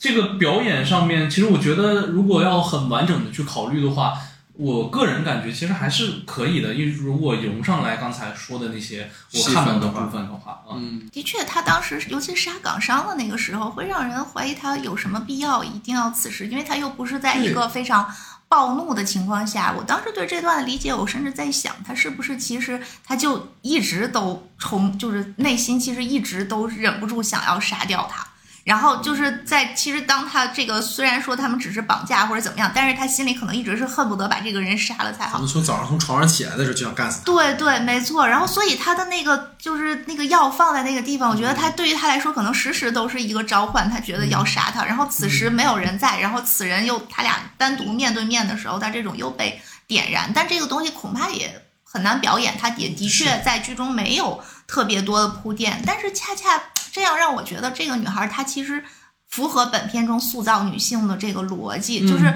她虽然之前她显得更为柔弱，但是她是一步一步的，她反抗的这个力度，她等于说她，我们说她是被王阳保护吗？是被她弟弟保护吗？不，她最后成了这些事件啊，这个 他他成了一个主动的推动的人啊，他掌握着这个事情的关键。啊，这一点的话，我觉得他可能是努力的在塑造这些被损害的人，然后他的那种反弹，嗯是这样的一个逻辑。嗯嗯，我我刚才想补充一点什么呢？就关于这里面的这个女性的形象，比如说，其实这个谁呀、就是妈妈，这林小杰，这还是我们之前是我们哈尔滨话剧院的演员，哦。对，他是他是哈尔滨人，因为我之前就留意到他，是因为有一个剧。那有一个电影那个别告诉他，嗯。然后那个讲长春吧，长春长春的事儿，然后这个在旅居美国的导演，然后去拍他的故乡，对，然后当时这个演员他其实演的是那个里面的妈妈，然后那个妈妈是一个其实非常典型，在当年九十年代、八十年代末、九十年代的时候，有人下海，对有人出国，有一些有条件的人，他可能会就倾家荡产凑足一张机票跑到了美国去，然后这样的他回来的时候，其实有时候又会感觉到一种就是就是两边就都嗯就都陌生吧，在那边。会在这边说美国的好，但是呢，也会就是就是有好多他的感慨。在那个戏里面，她演的是我，我从小见过不少这样的阿姨，就是从国外回来，然后就是她身上又有一种清高，会觉得她见到了更广阔的啊海外的文明。但另外一方面，你又会觉得她和国内的生活的脱节，然后她那种乡愁、失落感混杂着一些清高和骄傲，就是她那里面那个姿态非常的拿捏的特别好。嗯以至于在这个剧当中，她演这个就是平常好像病得很厉害，但是关键时刻跑到那个药买药的那个拿药的地方，能跟人家拍桌子使劲儿嚷嚷，然后非也能特别厉害的撒泼啊，这个非常的就是接地气的啊，这种本片中的女性的那个泼辣的这一点，而且这种泼辣不是我看以前像赵薇在演那个就是。姨妈的后现代生活里头，嗯那个里面你会觉得这个东北女人神经病，就是他那个戏里面会安排，就是没事儿，好像整个人都是个这个特别虎的状态，但其实不是，在这个戏里面会演，就是她也有非常温柔的时候，她也有在家里贤惠的时候，包括巧云那个角色，她能够就是对丈夫，她其实是很温柔的，包括别的人都会说说你媳妇多好怎么样，但是当这个跟工厂的领导叫板的时候，她能立刻动这个手，就是就这里面的女人的这个形象，我觉得真的就是很很半边天那种嗯。工厂女工的形象。然后还有一点就是他们说说话的那个风格，包括说这个这个这个，不管是那个王佳佳演的那个陪酒女吧，然后还有说像这个这个宫彪他媳妇，然后就是 那个时候还是索老师说的，咱们的老乡索老师疯狂 Q 索，对，疯狂 Q 索老师，因为你知道，就是我我们经常一起聊这个东北题材的电影，然后他就会说，他说很多戏里面在表现东北女子的时候，那种粗声大气的东北话，但他其实这是对东北方言的误解，就是真的就是。东北的女性有东北女性的娇嗲的一面，然后索老师就说说他高中的时候啊，这个喜欢的女孩子说那个虽然是肯定是东北口音，毫无疑问啊沈阳人，但是他会觉得那个话说出来其实也是很软、很娇嗲的，虽然是我们的熟悉的口音，但这个这个剧里面做的特别好，就是那个对对，就是对对对，他们就是那种那种感觉对对，没错。然后像这个罗美素母亲是这样的，跟老公说话那种求着老公，然后那样，但但有时候又会说很多特别接地气的话，包括例如啊，例如说，包括药店的姑娘，药店的姑娘。当时看的时候，你会觉得这姑娘好火，她她这种事情你你就 对对对，但是你又会觉得她非常的讲义气，嗯然后甚至于就连这个陪酒女殷红能做那么糟糕的事情，但是她之前替巧云挡酒的时候，你觉得她其实是个还是挺有义气的姑娘，就是东北人那种豪爽的性格，然后仗义的性格，然后她也可以。其实很很温柔、很娇嗲的说话。至于例如，就是特特别特别典型的，走到哪儿都是那那种那种态度。然后这样的话，我觉得特别多样的女性的气质和形象。嗯嗯嗯，对，其实我觉得最后稍微总结一下这个话题啊，我们今天这个话题聊了好长，就是我觉得挺很有意思，因为这个剧本来就值得我们去讨论很多内容哈。其实我特别想跟二位最后分享一点，其实我一直没想好该怎么去聊这件事儿，但就是我会发现它肯定是剧情需要嘛，但我会发现，比如说巧云跟殷红他们到后期的一个选择，他可能导演为了规避一些跟时代其他相关的一些复杂问题，所以他把很多事情简单化为性别问题。就是比如说，我就想说一个点，比如巧云，她在四十几岁下岗之后，她过了将近二十年的时间，她的生活里，她又开了一家店，她的生活里已经一定不只有王响这一个男人。但是你会觉得好像巧云就是那种从一而终，甚至到最后那场戏，其实我觉得最后不应该让他俩在一起，他是为了一个 happy ending 去做的。也有也有人说，其实王响已经死了，什么哎呀，不说这个啊，太扯了。就是就是只说他其实有更多的选择，但他好像赋予这个女性，就是她最后要有一个这样的归属。其实我会觉得有点简单了。包括刚才提到殷红也一样，就是殷红她刚才您提到她有那种很仗义的一面，但是殷红其实跟我们说沈墨之间也有一个关系嘛，就是当年当时沈墨有帮她去，又把她送到自己家去住，所以。当殷红觉得这个港商可以利用，大家又去利用沈墨的时候，我就会觉得跟沈墨杀港商一样，他少了一部分，就是少了这个角色抉择的部分。你不能说，就因为导演给了很重的一场戏嘛，就是他从那个呃 KTV 出来说，操，行，你们这帮男人就是这样，妈的，我就干，就是就给我一种感觉是，好像一切都归因于这个男人骗了我。但实际上，真的你最后做出这么狠的事情，只因为男人骗了你吗？他有，我觉得他会有更复杂的一些社会的成因，但他肯定男性别议题在这里面是很重要的一个话题，但我觉得不应该仅因为性别的问题，就好像规避了很多别的事情。这只是我的一个想法，我也就是可能简单的想跟二位就大家去做讨论嘛哈，所以这个是我们整个的第一组话题哈。嗯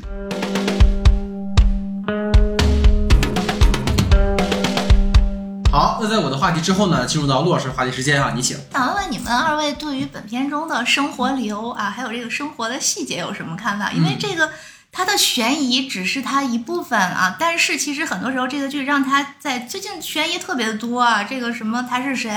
啊，什么对尘封十三载特别多，但是它这个剧其实特别棒的是它能做出生活的那个真的你你和人物同呼吸的这个生活流的质感。对，那这种生活细节的展示啊，很多的唤起人们回忆的物件、小细节，包括方言等等，你们有什么印象深刻的吗？明白。嗯，对，呃，我其实，在看到中间有一段，就是他们当时在那块儿吃包子，然后有一段现代的戏，然后他们回到那时候说，哎，这个味道好像一直没有变过的时候，我就忽然有了这样的一个感受。手抓饼，呃，不，那个当然是一个，就是我我是小的时候是在丹东长大的，然后我们那个时候就是社区有一个菜市场，嗯然后那个菜市场里头，其实当时。呃，应该也就是零几年的时候吧，可能就是刚开始有有有记忆的时候，就一直有那家店，嗯，它是一个早餐店，然后他家卖的是那种水煎包，嗯然后很多人都去那吃。我觉得可能是因为就是那个水煎包，它的那个仪式感非常强，滋啦，对，它有一个滋啦的那个声音，然后它就是起锅的时候，就特别像在南京看到那种锅贴起锅的那种感觉一样，就是。很有仪式感，哦。大家都会围着一圈儿。就是你可能不想买包子，或者不想吃包子，但你路过的时候，你想，到哎，买两个包子嘛。嗯。然后我知道的就是听他们闲聊的时候，就是说那个大叔，他之前就是在丹东的纺织厂，然后下岗的职工，然后当然他可能以前就是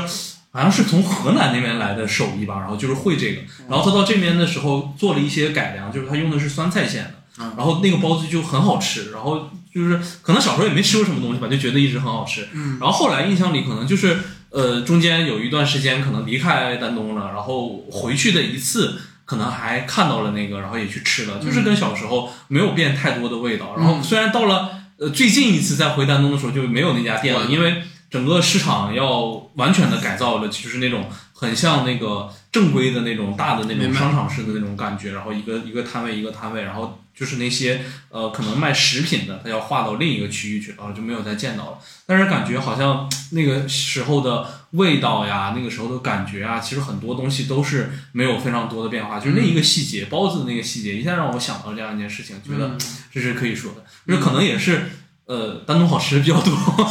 我觉得其实老徐可以分享那个，就是因为我们当时帮他拍片子的时候，就是去吃了很多小店，他就会说那些小店跟他童年的一些关系。然后后来我们有一个朋友，就是天天念叨，因为他好像小时候有一个手就手抓饼在那边，对。然后他就每天说再去吃一吃吧，就是这种的。对，老徐给，你说就是那是一个鸡蛋果子的店，我们那就叫煎饼果子煎饼果子嘛，对，就那样的店。我们就是其实吃那个店的原因也特别简单，就是我们那边人丹东人嘛，就特别喜欢吃麻酱。然后他不喜欢吃那种，就是北京人爱吃那种麻酱，就是说会有一点浓稠。对他喜欢吃的是那种非常稀稀的那种酱，然后呃，可能花生的比例会再高一些，就是他可能像是五五酱，就是花生和芝麻是五五开的比例。对对对，他喜欢吃那种酱，然后看起来颜色也会淡一些、浅一点。嗯他们很喜欢吃那样的酱。然后吃焖子啊，然后包括吃鸡蛋果子都喜欢加这种酱。然后我们小的时候就总会路过一家店，就是从上学的地方到我们小区那个地方就路过一个店，然后每个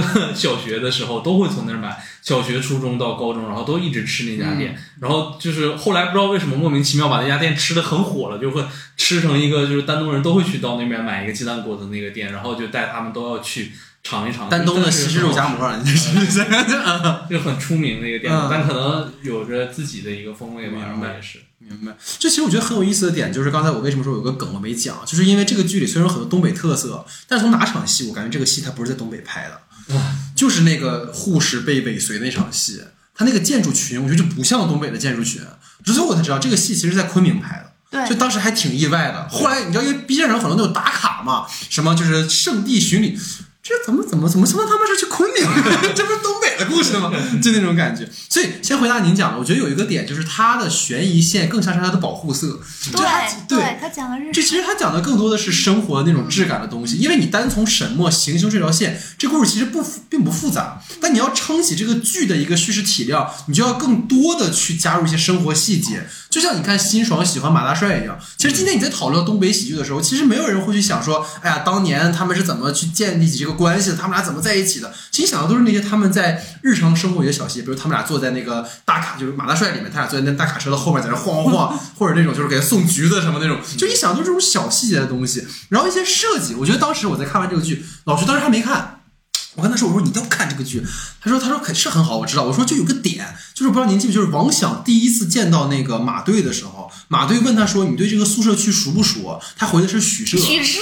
我当时那下，我操，这太东北了！我这太东北了，真的对，因为陈明昊是北京人，啊但是你看，就是他跟其他人那种地道的沈阳话其实有很大的出入，但是就并不也不是很违和。就你之前看，其实我看看《狂飙》的时候，我们就一直在讨论，就是张译演的很好，但张译的口音就太混杂了。对，张译是我们哈尔滨人，对他一会儿哈尔滨，一会儿山西，就感觉他把贾樟柯电影什么全串一起了，你知道吗？就那种感觉。所以关于就是方言上的点，我有个特别想分享，因为刚刚老去提到就是提到那个包子嘛，他们会想到童年。因为我有个发小，这个月末他会回老家，然后我也可能回老家跟他见一面，因为我跟他大概三四岁就认识了。就是从小到大，就是我姥爷家那个小区，就是跟那很多很多孩子在一块瞎玩，然后整个童年就是我俩在一块瞎跑。然后我这哥们儿他一八年去了日本，在日本待了五年。那本来他是想回来，后来因为疫情就一直没回来成嘛。他每次跟我打电话的时候，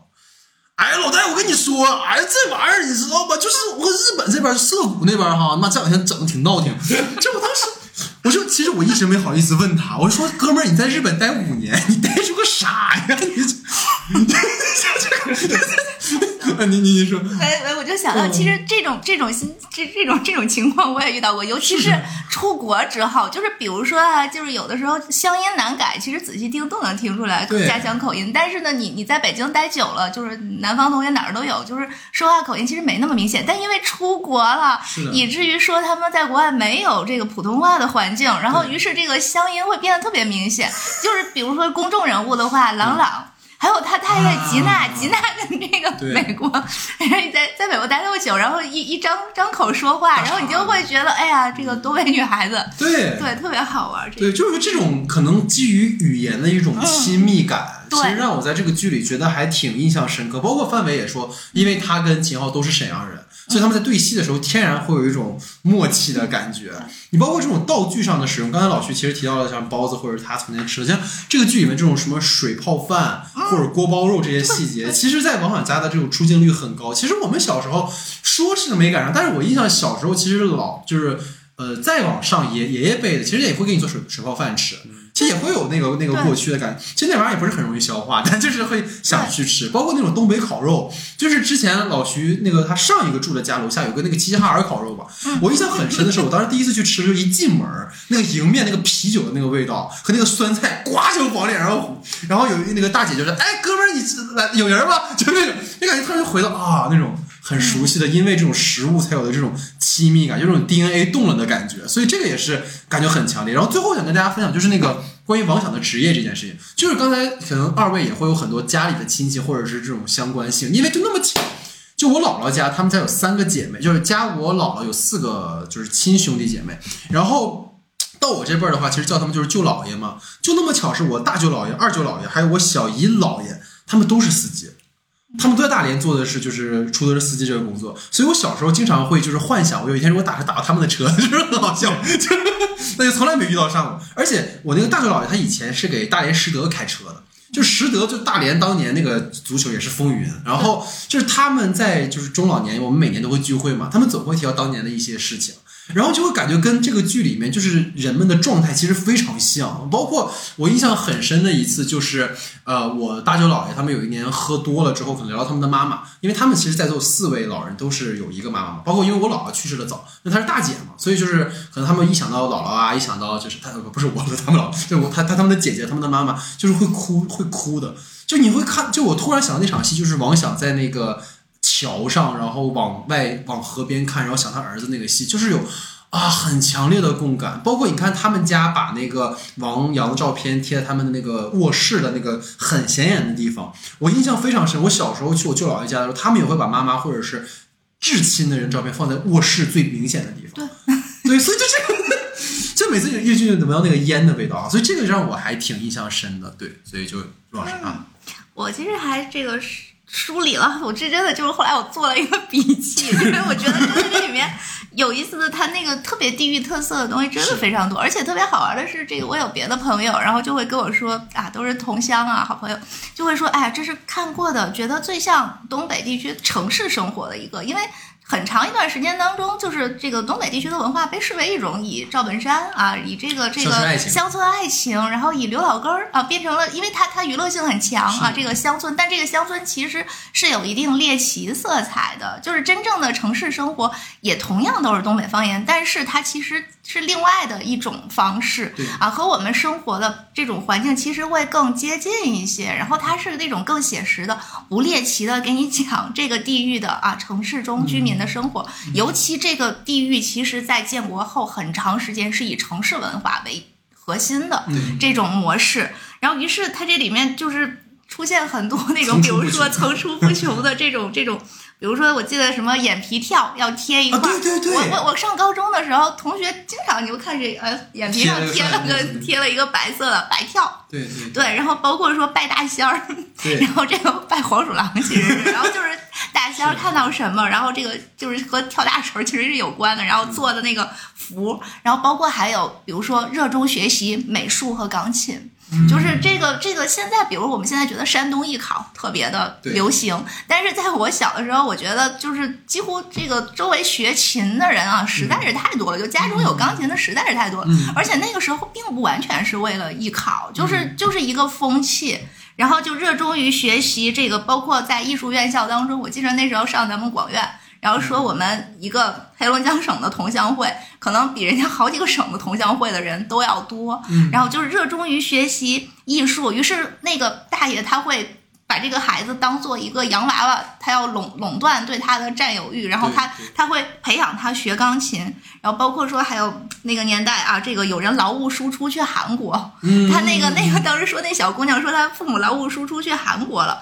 然后包括说织毛衣来补贴家用，我不知道你们你们有没有过？我小的时候，我妈妈就织毛衣，她需要把那个线卷一下，卷成先洗，洗完之后把它卷成线线球，然后就你就这样绕来绕去的啊，那种那种织毛衣的情形，然后包括说那个时候这个录像带，然后录像厅。对，就是它所有既是年代感，然后又有地域感，然后还有比如说那个锅包肉的那个咬的时候很脆的那个声音音，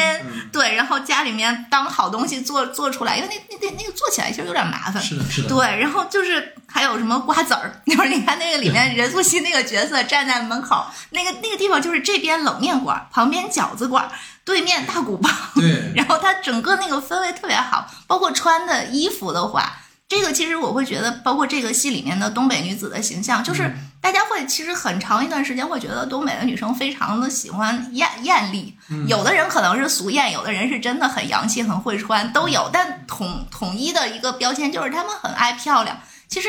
就是它和很多这个文化有关，而且其实真的和那个年代也有关，就是口红效应。当你就是你所有的这个经济的能力。然后不足以说购买更奢侈的东西，但是这整个的地域又沉浸在城市文明当中。其实它不是那种乡村文明的淳朴，对就是它会向往着更为现代化的生活，但忽然发现你的经济能力跟不上的时候，你能够购买的很多东西就是花在花在身上。男生都很爱漂亮，对，就是男孩子对于头发，然后那时候香港文化进来的时候，包括这个王阳的那个造型等等，就是人都很爱漂亮。然后，于是就会花费很多的心思啊，来来来捯饬自己。对然后，所有这些都是，哎，包括泰坦尼克号在这个里面，他当年九八年的时候，他包括纤夫的爱，然后这边这个男孩能听出来你在谈德彪西，然后那边的那个这个土大款这个诈富的人啊，流氓会说你谈了纤夫的爱，就所有啊这些都是包括方言什么，它里面会说。摔倒的话不说摔倒，会说摔了；摔了，撞倒的话不说撞倒，会说撞了。然后说五脊六兽的，五脊六兽的，哎呀，没错，对。然后雇佣了、颠缀了，然后什么这种词儿，颠缀其实就是剪。我觉得颠缀这个这个真的很难解，就是这你你剪一个什么东西，嗯，对，有点有点这个意思。然后包括说心里各个对，就好多话，它其实后来都在台词中没法，就是字幕没法写，法就是你翻译它对它翻译意义，然后我们大家立刻就会知道，嗯，那是那个地狱的风貌。对对那顺着这个话题，咱们再来说说它铺陈了这么多生活的细节，嗯包括里面有一些超现实的，又有抒情的，又有生活流。嗯有人会觉得这个戏节奏慢，你们怎么看？嗯嗯嗯，这是我另一个问题。对我其实在，呃想到这个悬疑的这个这个悬疑的部分的时候，我有看到一个点，就是因为我正好看完了第一遍，呃，第一遍之后，我就从头又去，因为要做节目，我就去搜了一些里面我需要的一些细节。然后刚开始的时候，我也不知道为什么，就是打开第一集的时候，我可能放了那边一小会儿，然后我好像去热了个东西，然后我再回来的时候，就剧走了一会儿，然后我就没有拖进度条，那我就说那就再看一会儿吧。第一集，对第一集，然后其实就会被整个它里面所表达的这些元素也好，又吸引着继续往里看。嗯，但是我看到最后，我忽然很好奇一个点，就是他在等于最后的结尾的时候告诉我们了，抛尸的人是讲那个饰演的那个角色嘛。对，然后他去呃抛尸的时候，其实，在第一集的时候已经给了他镜头了。嗯，他一点没有要去避开那个人，或要给他背影，或者是要给他就模糊身份也好，或者这样的一个镜头。他除了没有给一个完完全全的正脸之外，他侧脸、他的背影，还有他甚甚至他是耳朵上那个助听器，其实第一节他都已经有这个细节，他只不过是给他放在了一个全景里，他没有很认真的上去给你一个特写，然后告诉你这个是谁。但如果你真的细心捕捉这样一件事情的话，你完完全全能够回看下来，这个人只要你看到最后的时候，你看到第一集，你就一定会意识到，哦，原来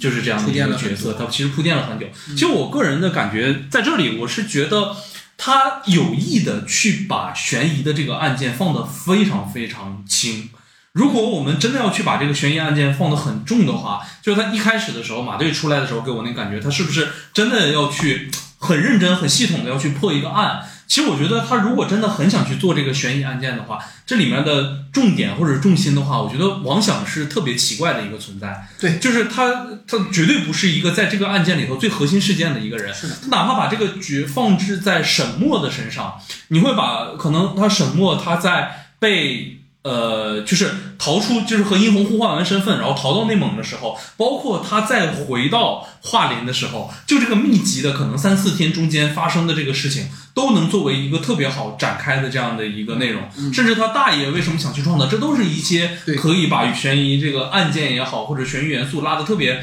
有趣的一个部分，或者是能够进行扩充的一个部分。但我们能够看到下来的这样的一个结果，就是他可能更多的不是在悬疑的部分，而是他特别细致的想去告诉我们，他对于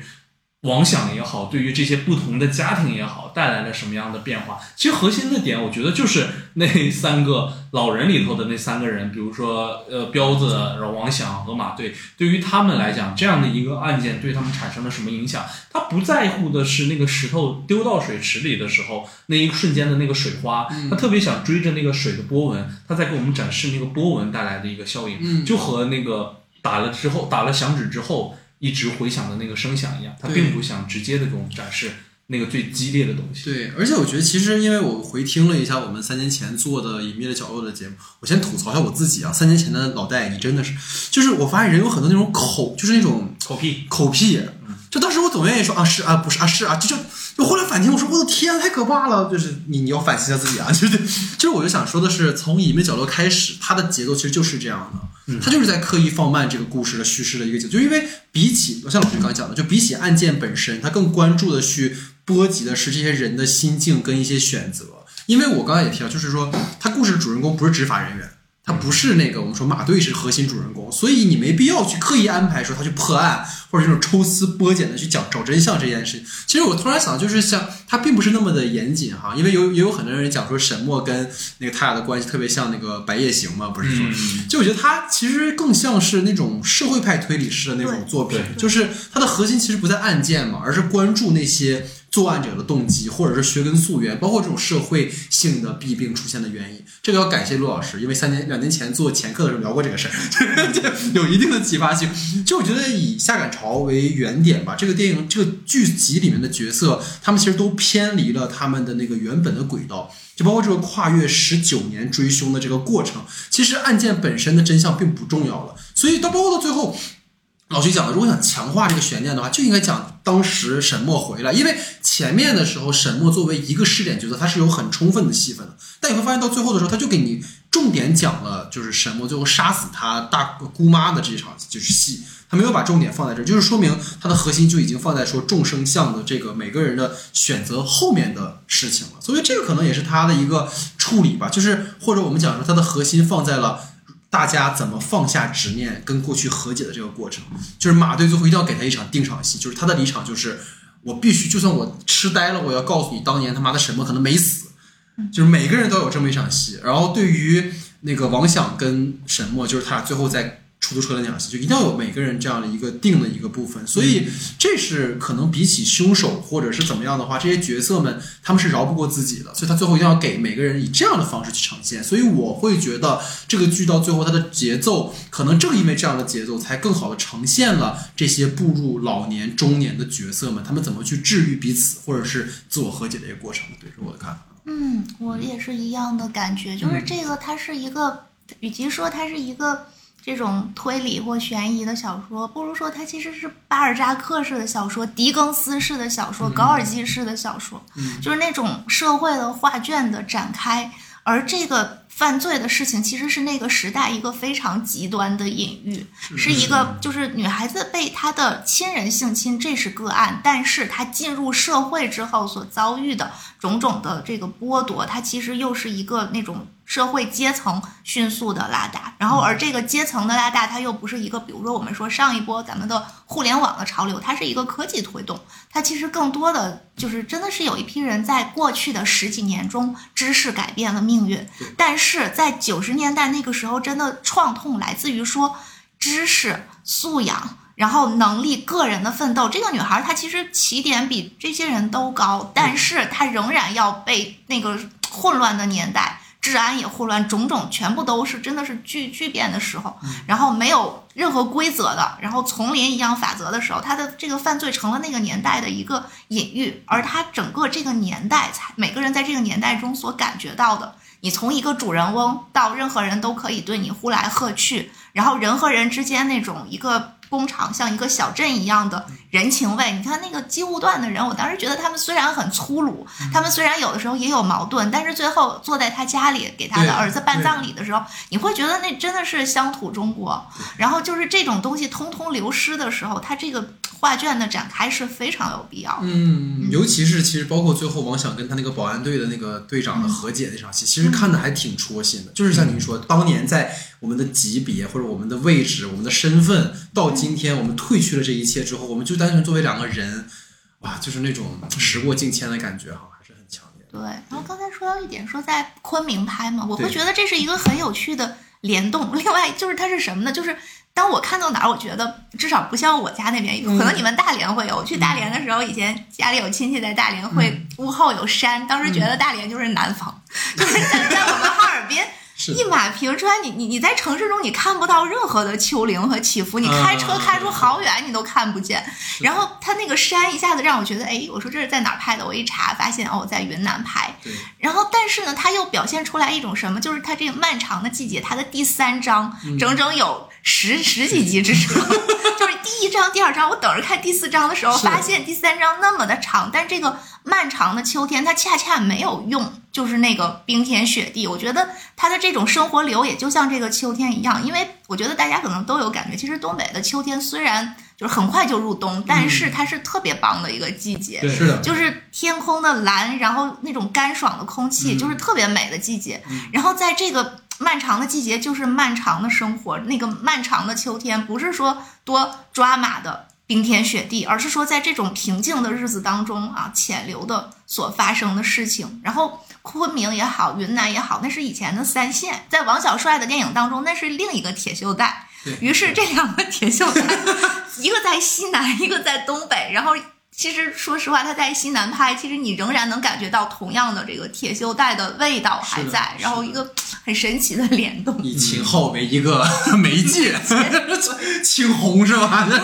？OK 啊，这就是我们的这个话题啊。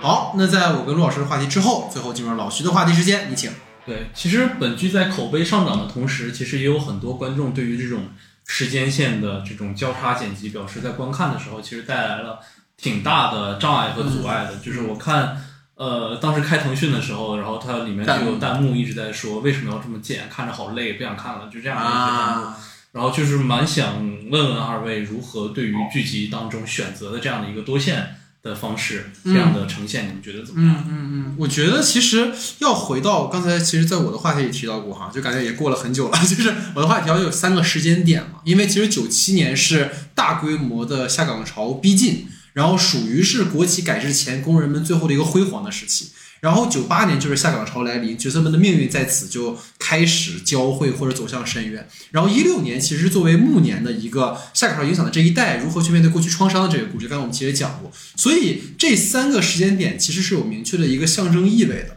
所以说，可能对于剧中交叉的时间线，我个人的感觉是蛮顺畅的，也没有说觉得很跳的地方。因为我上大学的电影启蒙，就我当然首先是从我的角度看啊，因为我是看诺兰、冈萨雷斯长大，所以对于这种就不好好讲故事这件事情，其实我很能接受。如果各位有机会要去看一下冈萨雷斯早年的一个电影叫《二十一克》，他没有一，他没有。它三个镜头内，它一定会切到另一个时空，而且这个时空还不是在一个时间线上的，就是非常乱，就是但这么乱，它有它乱的那个表意在啊，这个我们就不再讨论。所以三条时间线的交汇，我觉得可以强化一种我在之前聊的那种宿命的一种无常感，尤其是你看到九七年那个容光焕发、事儿这样的王师王师傅，对吧？你到了十九年后，他开出租，然后满目愁容，他那种岁月的痕迹，就跟那个杀猪刀一样。在他那个脸上留下了很清晰的伤痕，而且这里面有很强烈那种就是痛失妻儿至亲那种苦楚，包括这里面也有被华刚去遗弃的这种愤慨，包括有对命运无常的一种无可奈何。这种强烈的在角色面容上的一种，包括形象和表演上的这种反差，包括对于两个儿子的不同态度，我觉得让人能感受到这个角色的不容易。因为我又分享一个小故事，就是我之前好像在节目里也讲过，就是我去年去成都呃旅游的时候，找我家亲戚，然后跟我们家的另外一些亲戚一起吃饭，然后我当时听到一件事情，就是在座的某一个可能姑妈或者舅妈，她有一个儿子在四年前还是五年前就是就是可能自杀了，然后最关键的是他儿子如果当年没自杀的话，他可能跟我现在是一个年纪。所以，就你看到在那个饭局上，也可能是因为我我会敏感也，就是我会感觉到他在问我问题的时候，就像在问他儿子一样，就他会想说：“哎呀，啊、那个小戴，你现在那个读大学读完了，你在什么工作呀？”就是，然后他的表情你会发现他特别的开心啊，在为你高兴，然后再给你寒暄，但你会能感觉他的那个快乐的面容的那个下面那个巨大的悲伤。带给他的面容的一种我无法描述的那种悲伤的感觉，那个东西真的很微妙。但是我会感觉在这个剧里面，王响的那个表情，也许他因为他每天要花四五个小时的妆，我觉得这也是给他赋予了这个角色这样的一个依靠的地方。而且我们套出这个点，单从他的交叉的剧作上来说，它其实可以很好的制造悬念嘛，就是我们刚才提的，因为王北跟王响的关系，或者是说王阳到底怎么死的，如果按照线性去讲的话，这故事其实就很无聊了。因为如果观众就是但凡观众知道沈墨的动机的话，那么一切就可以把它理解为是墨子的复仇，对吧？它就是一个，对吧？那 就是 对，可能他想朴赞玉吧，也许哈，就是就是如果你转换叙述视角，然后你打乱这个叙事的时间线的话，其实可以给观众一个钩子，去一直勾着观众去看。但这里其实有一个冲突的地方，因为刚才其实，在陆老师话题也提过，就是本剧的悬念它其实并不复杂。那你为了填充这个故事，它就需要加入很多那种日常生活的图景。这一方面肯定加强了可看性和趣味性，但另一方面，我觉得它极大程度上的消解了这个故事的悬疑感。所以这个我也觉得是多线叙事它可能有问题的地方，但我觉得整整体从布局角度来讲，它是可以接受的。嗯我看它这个的时候，我其实记得看《狂飙》的时候也会有类似的感觉，对然后包括说之前我看那个侦探。那个我很喜欢的美剧，嗯。就是会发现有一些他他会用这样的方式，而且偏偏是在一些就是社会派的，虽然他涉案，但是他并不想讲述这个案件的紧张与神秘，嗯对他其实讲的其实是更广阔的社会图景，嗯。而且就是你刚才说的，他通过今昔对比，曾经意气风发，然后年老如此颓唐，然后侦探当中那个侦探刚出场的时候是一个样样样精通的神探的形象，马修那个戏骨演的，可是这样的人居然哎，我们提前看到了他老去的时候被开除出了警队，然后整个人的颓唐的样子啊，再包括说像这个《狂飙》当中那种安心出场的时候的那个整个人，然后觉得踌躇满志，之后又会觉得这个人被岁月磨去了棱角，而在这个沧桑的这种对比当中，你能够感觉到、哦，这个世事变迁啊，社会的问题。真正体现在这些人的这个衰老上啊，这个人被这社会所消磨，所以这个需要可能需要这种今昔对比的来表现，这是一个。但是我会觉得什么呢？就是他在比对，比如说，其实两两个时空的话，它就不会太混乱。就一个是当下对，他的老年的时空，还有当年他年轻，但是他偏偏在那个，就是我觉得是你说的，他其实在做的是一个艺术上的一个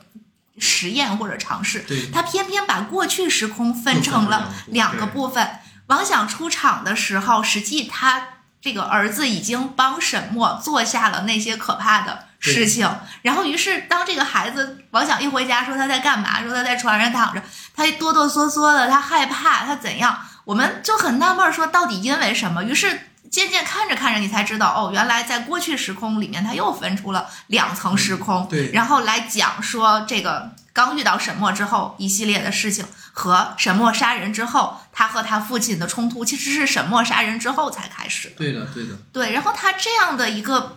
这个可能带来了其实是更多的、更多的混乱，但可能因此导致更宿，可能他要追求一种更宿命的感觉。这个当父亲在逼问儿子。怎样怎样的时候，我们观众已经知道，哦，你的儿子过几天他就没了，对对这种悲剧感。然后包括说他这个男孩认识这个女孩的时候，我们觉得哦青春的爱情，但我们实际知道，我们当时还不知道是殷红，我们觉得这女孩过几天也没了。对对他那种宿命感，可能就是他会有有得有失吧。大家确实会有的时候，你的会觉得，哎，时空怎么乱了？到底怎么回事儿？嗯，可能就是那个响指，就是每个人都不知道。就像殷红在买馄饨的时候，他不知道自己到最后会有这么一个故事啊，也会死在他姐姐的手里。对，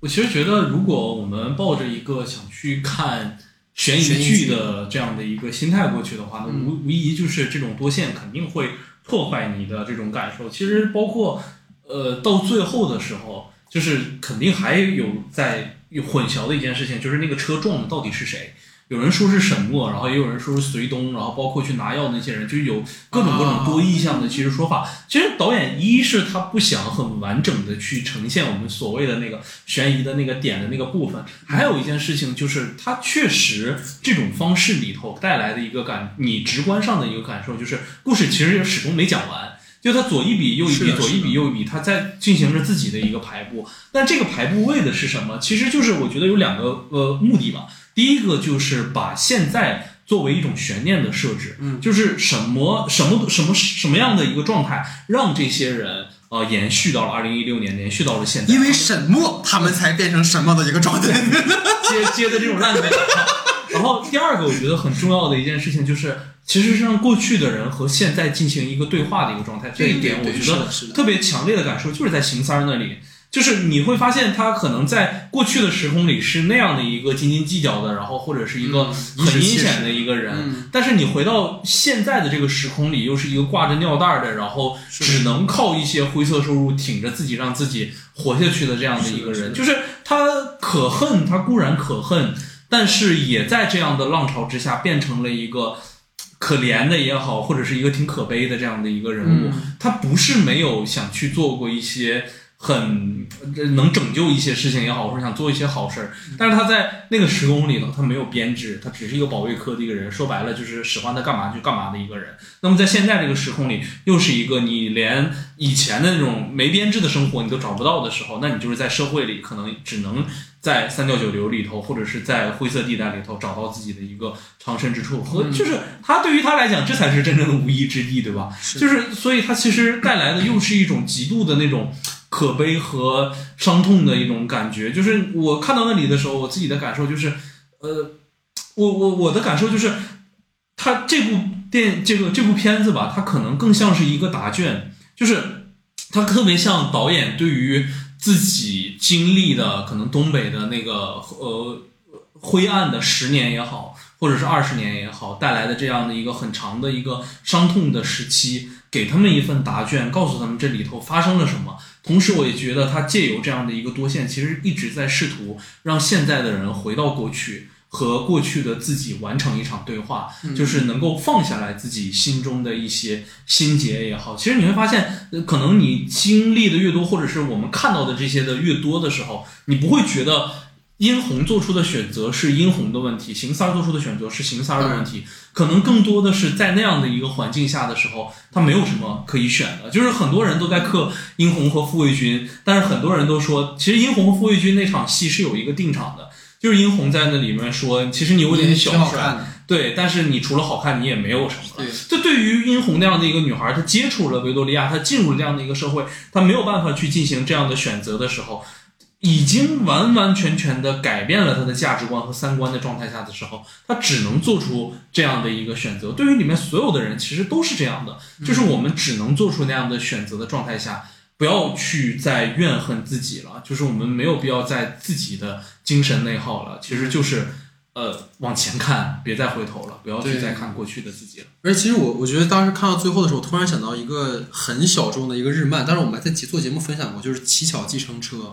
对呀、它的结尾就是对呀乞巧计程车的处理方式，就是所有的现在最后交汇到一起。对。然后那个也是一个好像看似是个悬疑故事，但其实讲的也是日常的故事，对，所以就感觉还挺强烈的。我非常认同老徐说的，嗯。就是他是这样，就是说。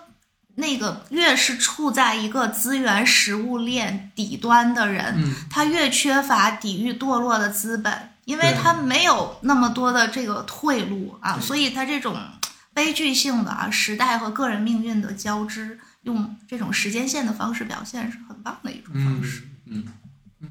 还有一个我的第二个话题呢，就是欣赏导演的这两部剧中，关于年轻人或者是说下一代人，他其实都有一个共同的特点，其实他们都是遭到了一些原生家庭所带来的创伤后形成的一个新的共同体。所以我想请问一下二位，在这种状态下，对于这种状态下形成的这种共同体关系的一个看法。它会成为就是辛爽导演在创作上的一个特征吗？然后其实放在我这里面，想再解释一下我刚才所说的这种原生家庭带来的一个创伤。就像我刚才提到的，呃，其实无论是傅卫军也好，还是说沈墨也好，他可能带来的更多的就是由于养父的这种不公平的待遇。包括他只愿意要女孩，不愿意要一个残疾的男孩，所以导致了傅卫军。然后包括他要到了这样的一个女孩了之后，他对于养女可能对他带来了很多这种肉体上的折磨。那么放到王想身上的时候，其实也是类似，他也会有这种呃，可能对于他呃精神上的我们说的一些控制、一些否定，可能又是一些 PUA。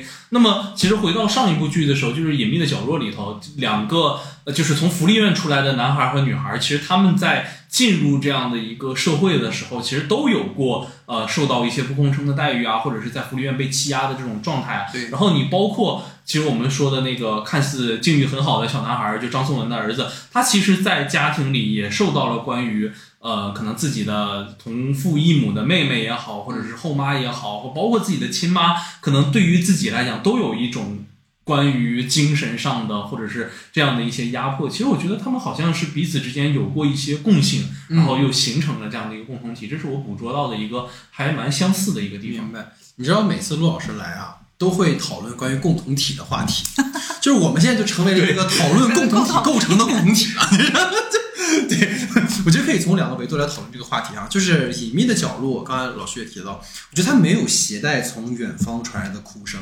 所以说，它呈现那种年轻人的这种所谓互助的关系，是完全源自于原生家庭的这种血缘的不信任，或者是那种被遗弃的关系而产生这种恐惧感。包括张东升，他其实也是在没有办法融入这样的一个家庭之后，他才会产生那种异变的情绪嘛。然后这就使得可能他们会觉得年轻人之间是没有任何利益的关系，我们的友谊是很宝贵、很安全的。这是在。隐秘角落里呈现的这种关系，但是漫长的季节里面，它其实展现的是下岗潮的那个被集体放逐的一代人，他们其实不愿意，也不敢再轻易的重新投入到一个集体当中，所以你会发现巧云跟丽如都是个体户。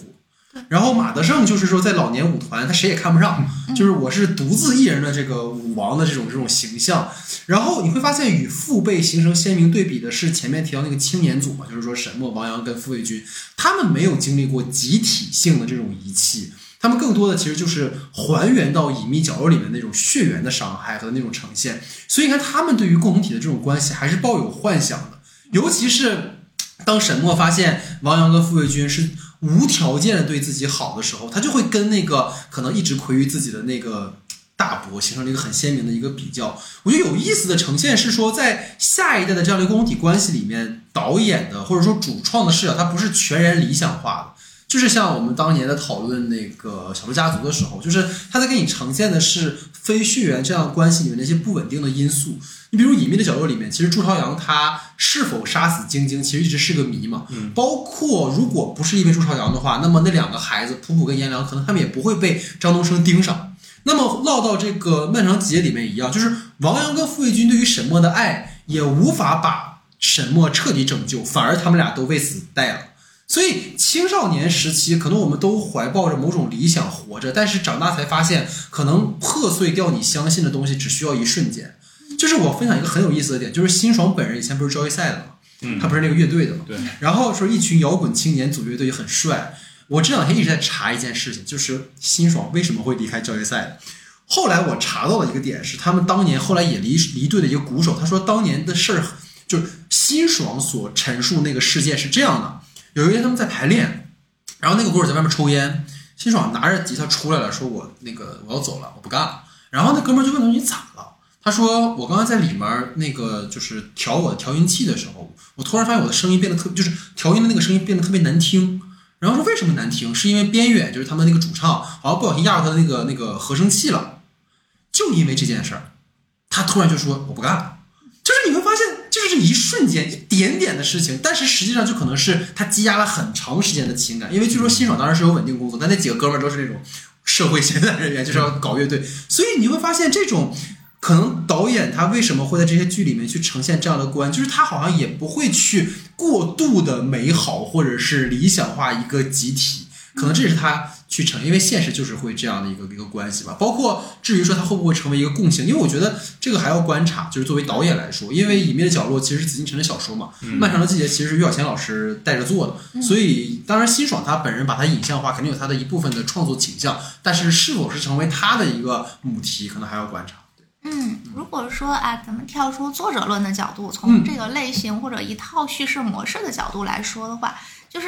咱们学电影史的时候会知道，《吴音的反叛》几乎那是一个世界啊青少年电影的，可以说是一个开先河之作。对这个，当时你说美国好莱坞也好，哪里也好，要拍各种各种这个传奇的生活、牛仔的生活，谁去拍都市几个青少年的这种无聊？状况，但是吴音的反叛啊，尼古拉斯雷的这个一出，新浪潮为之震撼了，就是法国人为之震撼了，于是才有了后来的四百下，有了所有所有，就是他的这个片对全世界影响极大。那他那个片其实就讲述了一种什么模式？就是当年轻人对于时代感到迷茫，对于父辈不再信任，或者父辈的权威让他们觉得窒息，让他们觉得父辈虚伪或者父辈无力的时候，他们要。想构建一个自己的理想的一个归属感的社群，而这个对归属感的需求，他可能在那个少年当中可能也很重要。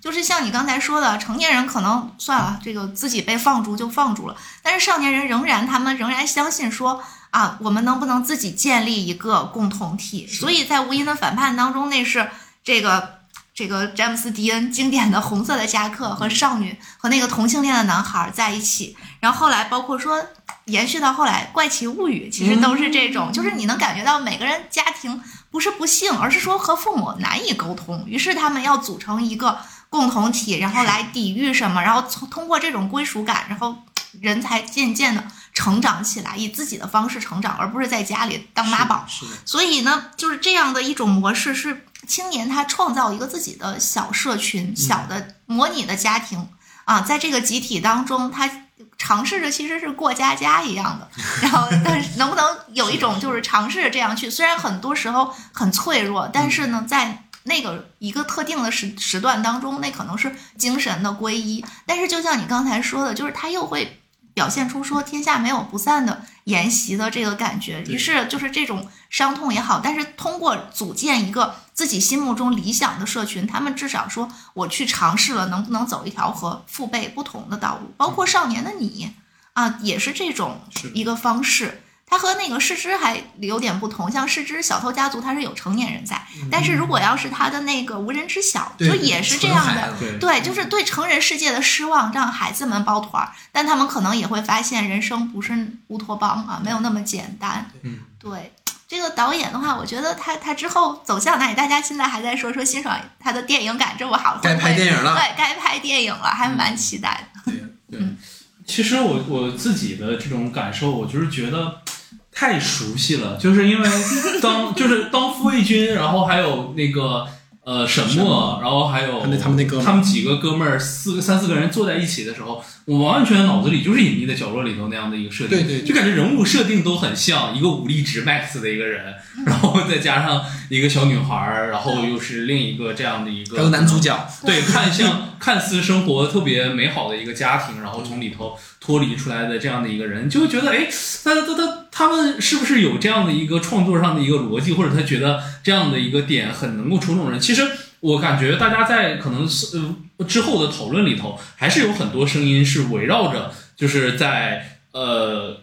隐秘的角落里，然后和这里头，他们都说，呃，也是三人组里头形成的这样的一个关系。在尤其在小组里头，好多人都在说《漫长的季节》里头，这个傅卫军他们几个人的这个小组啊，然后他们遇到的一些事情啊，然后包括他们在一起共同执行一件事情的时候这样的一个能力。然后其实他包括他在最后的时候，也是形成了一个所谓的这样的一个犯罪团伙嘛，因为他们一起去抛尸，然后呃一起去完成了这样的一个犯罪。就是你会发现他们身上其实都有着一种。对于自己呃所无法接受的一个事情，或者是欺负到自己头上的一个事情，极大的这种反叛和推手的这样的一个力量。然后你包括在漫长的季节里头的时候，秦昊还说了一个台词，他说这十三四岁小孩儿这太猛了。就是你不能轻易惹他们，这个这不只是在暗指这个漫长的季节里面这些像王北啊、王阳这些小孩儿，其实回到另一部剧《隐秘的角落》里头，他也被就是干够呛。不是他就是被他们干死的嘛，对吧？对，就是这个点还是挺挺有趣的，也是有互相的一个对应的一个属性。是的然后我其实觉得，就我自己的一个感受就是，呃，可能辛爽在《隐秘的角落》里头，他特别急于的去讨论可能关于后一代，就是他们。呃，所遭遇的这样的一个事情，就是下一代孩子们他们可能生长的一个环境啊，他们和父辈之间的一个冲突。那么到这里的时候，其实会更多聚焦于在上一代的身上，可能他们之间会发生一个什么样的变化以及转换。所以我我特别好奇，就是他接下来呃可能会拍摄的一个方向，无论是电影也好，剧也好，其实我就特别想了解的一个过程，可能就是在呃二十年代和。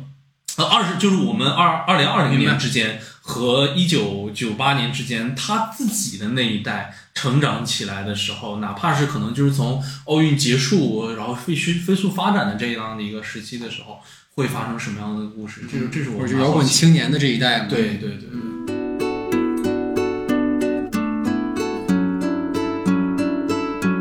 好的，最后进入到我们的延伸讨论环节哈，两个话题啊，第一个就是关于这个剧里面的致敬和彩蛋梗啊，有非常的多。然后这里呢，我就先抛砖引玉，跟各位分享几个我觉得很有意思的啊，一个是这里面的电影梗啊，就是彪子是吧？带着例如去看电影。啊，说这感觉里面有郁达夫，有林徽因哈，感觉是个爱情片儿，是吧？就俩老爷们儿搁那儿鼓秋鼓秋的？雇佣你雇佣雇佣的，是不是？就是，反正大家都能猜出来，那个是娄烨的《春风沉醉的夜晚》嘛。但是时间对不上，朋友们。就这片子是零九年上的，但这电影里面的时间是九七九八年啊。然后第二就是彪子在那个镜子前是吧？说你跟谁俩呢？是吧？那场戏啊，致敬的是德尼罗在《出租车司机》里面的一个即兴表演，You are talking to me。然后很有意思，就是他们会说这两个角色有一些很像的地方哈，那种感觉啊。然后第三个就是老年组在 KTV 跳舞哈，宫彪跳舞的动作，他本人承认是在《王小帅》里面的那个青红里面的表演，但其实有一些动作有很像昆汀的低俗小说里面那个牛牛舞的一个一个感觉哈。然后下一个是傅卫军在录像厅里被混混堵截的时候，他背景的电视里放的是帕西诺的《八面煞星》啊，也是一个很经典的一个一个电影哈。然后下一个当然就是我们说王阳跟沈墨看《泰坦尼克号》，这个其实有很有意思的点，就是这两个人的结局其实跟电影里一样，对吧？其实就是 Jack 为救 Rose 在水里面冻死了，然后王阳最后其实也是为了救沈墨沉入水中。然后再一个就是王响最后在火车道旁边捡到了一个孩子，是什么呢？朋友们，就是阿廖沙，别害怕。火车在上面停下了，天一亮它就笑了啊！这太阳照常升起是吧？呃有点像啊。然后最后一个其实是我最近在在在翻啊，范伟老师他以前的一个经历，我才发现，就是王响的饰演者范伟跟成年沈墨的饰演者张静初曾经合作过一部电影叫《芳香之旅》啊。然后呢，范伟在里面也是一个被毛主席接待过的一个所谓劳动模范，他也是个司机啊。所以这个最后你看俩人在这坐开车的时候啊，这种恍如隔世的感觉哈。然后第二个大类是一个剧集梗哈，各位应该知道这个剧里有非常多跟马大帅所关联的情节，各位应该也看过很多了哈，我就简单给大家讲，就是比如说维多利亚娱乐城是吧？马大帅的也有，包括马大帅的那个门童在这里面也有出现，然后说哎你挺眼熟的，然后同样的眼熟呢还出现在哪儿呢？朋友们，就是隐秘的角落里面，那个朱朝阳的舅舅王丽，他最后被张东升杀死了，在漫长的季节里面，两个人在拘留所里有过短暂的照面。王丽的饰演者对着彪子说：“哎，你挺眼熟啊，就是也是一个这种致敬梗啊。”再就是可能像宫彪他们在吃那个桂英风味烤肉的时候啊，马大帅里面范德彪的这个相好一个桂英这样的一些对应，还有就是最近大家都知道的王响跟彪子他们在 KTV 唱歌，对吧？那个在那桃花盛开的地方啊，这个也是听过范德彪唱啊，也听过王响唱。然后《隐秘角落》里面就是还有一些跟这里面相关，就是厂长在有一集呃。他们去医院慰问的时候嘛，就是说提到说这个犯罪分子还在隐秘的角落里面这个徘徊啊，然后镜头就是那时候就是戏耍很坏，前景给到那个秦昊在撩妹的一个镜头哈、就是这样的一个情景，然后再就是追求一六年时间线的那个巧鱼的那个男人，在《隐秘的角落》里面，他也是刘林的上司，那个角色的上司，他俩有过一段那样的关系。然后再就是很多人吐就是瞎讲哈，说那个《小星星》这首歌。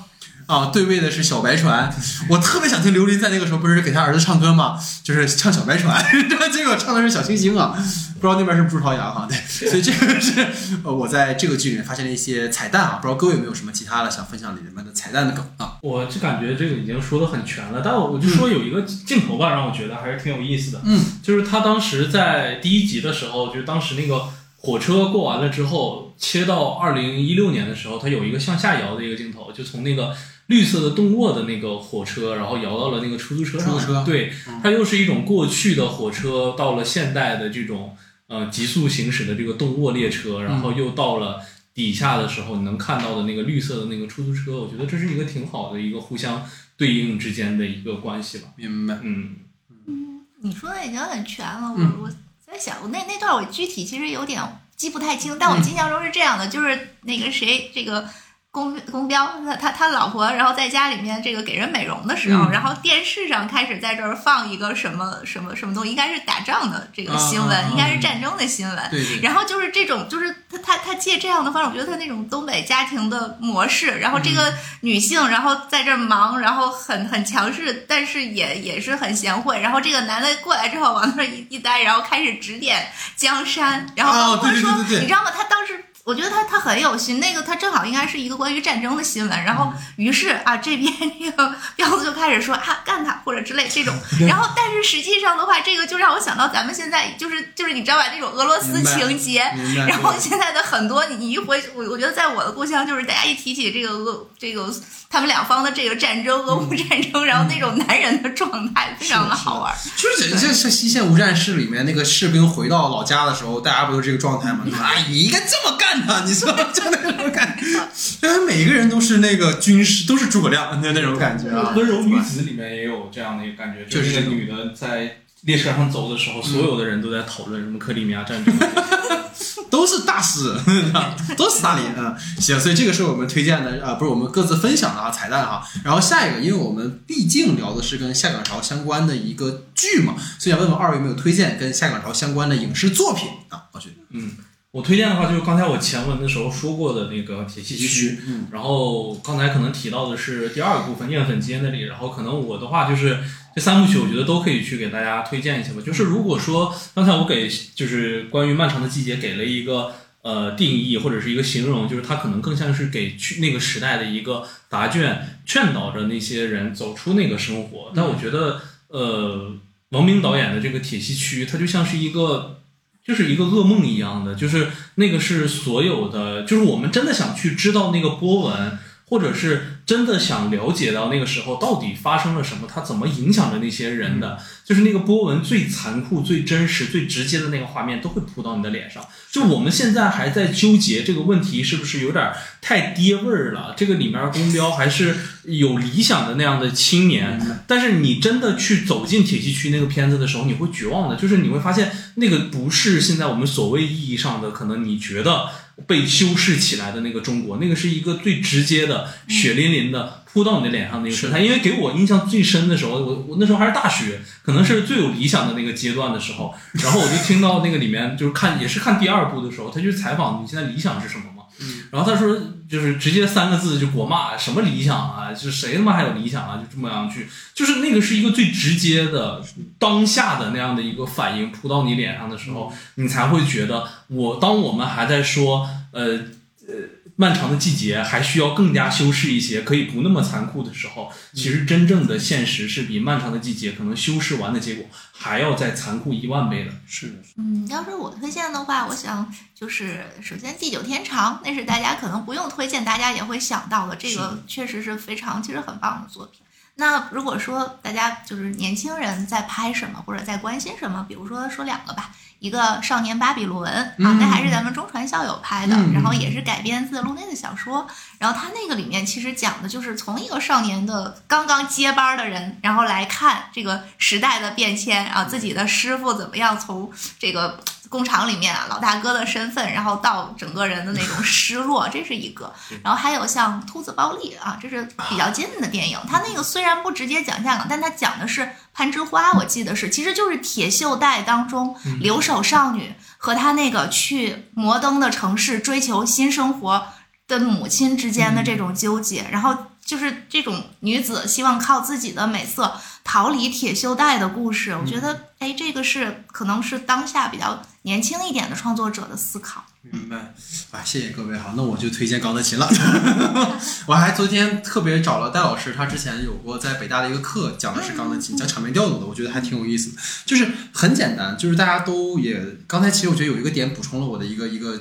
知识上的匮乏，就是其实很多人都学钢琴嘛，所以他把钢琴选作为这个故事里面一个很重要的一个道具，真的是太过于典型了。而就是我觉得他很有意思的点，就是他在展现的是那一代人的一个最后的荣光。就是我在苦乐中的那种乐观精神，因为当我们提到，就是比如说下岗潮，或者当我们看到钢德琴一上来的时候，就是王千源跟他的老婆的那个离婚或者是交恶的场景的时候，你会觉得它是一个非常苦的一个片子。但是当他去做这个红白喜事的时候，然后突然就就丧事的时候，然后突然从一个哀乐变成了一个喜闻乐见的一个欢乐的音乐的时候，你才哦，突然明白他的这个调性其实是这样的。就是你能看到他们在这样的一个大时代之下，我怎么能苦中作？因为东北人骨子里带着一点这种这种幽默或者这种乐观精神，所以说他在呈现这个东西的时候，我觉得抓的非常准，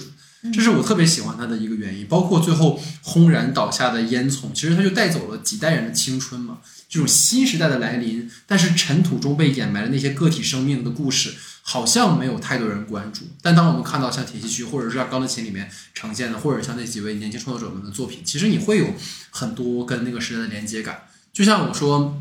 我们站在二零一九年年末的江汉路的街头，你怎何曾想到一个月之后会发生什么？就像九七年站在铁道上的王响，他也不会知道后面发生什么。所以你看到最后的时候，我觉得这场戏，就我相信二位应该有共感，就是最后当王响老年王响。和年轻时候的王响的那个对视的那一刻，他虽然告诉你别回头，但他的音乐是再回首，嗯，就这种感觉还是挺有一种一种时代的一种感受或者感伤，或者我们说一种连接感那种对话的感觉哈，所以这是我们整个的推荐哈。所以这以上就是我们今天整个关于这部剧的讨论哈。今天确实聊的还挺长时间的，但还挺酣畅淋漓的一种感觉哈，因为确实能感觉到他在一个所谓熟我们熟悉的。一个故事框架下做了很多个人的尝试，也有很多我们各自有很强烈共感的地方。然后我特别想跟二位最后分享的一件事情，就是我特别想让在这这期节目里用班宇老师的那个漫长的这首诗作为今天节目的一个收尾。因为其实在我写这些文案的时候，就这么巧，我们就是得到就说万马才旦老师就突然离世了。然后很多圈内的朋友们其实都表达了哀思，而且有很多圈内的老师们都说他是一个非常好的人。就虽然我可能没有机会见到，但是就是，呃，他的作品也会让我们去更好的了解到一个可能过去我们甚少了解的一个区域这样的一个空间。所以，我觉得也想经由这首漫长的这首诗吧，一方面是呃总结我们今天的这期节目，然后另外也是想要表达对于万马老师的一个哀思。就像我当时在知道这件事情之后，因为一开始不相信嘛，就是我操，怎么怎么可能？是正到就是一个中年最旺盛的一个创作的年纪。但就是可能最后就是在当时我写的那个话，就是我说又用到了呃无一之地的那个话嘛，就是我们从来都不说再见嘛。然后在漫长的人生路，就是我们可以路上再见。然后最关键的就是因为万马才老师有一本就是说写了一半的故事嘛，所以当时我就写说，就是他那个就是您那写了一半的故事，等我们再次重逢的时候再讲给我们听吧。所以这是我的一个一个一个最后的一个想法。所以最后给大家念这首诗吧，打个响指吧。他说。我们打个共鸣的响指，遥远的事物将被震碎，面前的人们此时尚不知情。吹个口哨吧，我说，你来吹个斜斜的口哨，像一块铁，然后是一枚针，磁极的弧线拂过绿玻璃。喝一杯水吧，也看一看河，在平静时平静，不平静时我们就错过了一层台阶。一小颗眼泪滴在石头上，很长时间也不会干涸。整个季节将它结成了琥珀，块状的流淌，具体的光芒，在它身后是些遥远的事物。好，那以上就是我们整个的夜玩儿三期节目，感谢陆老师的参与，感谢大家的时间，感谢大家的收听，我们就下期节目见，拜拜。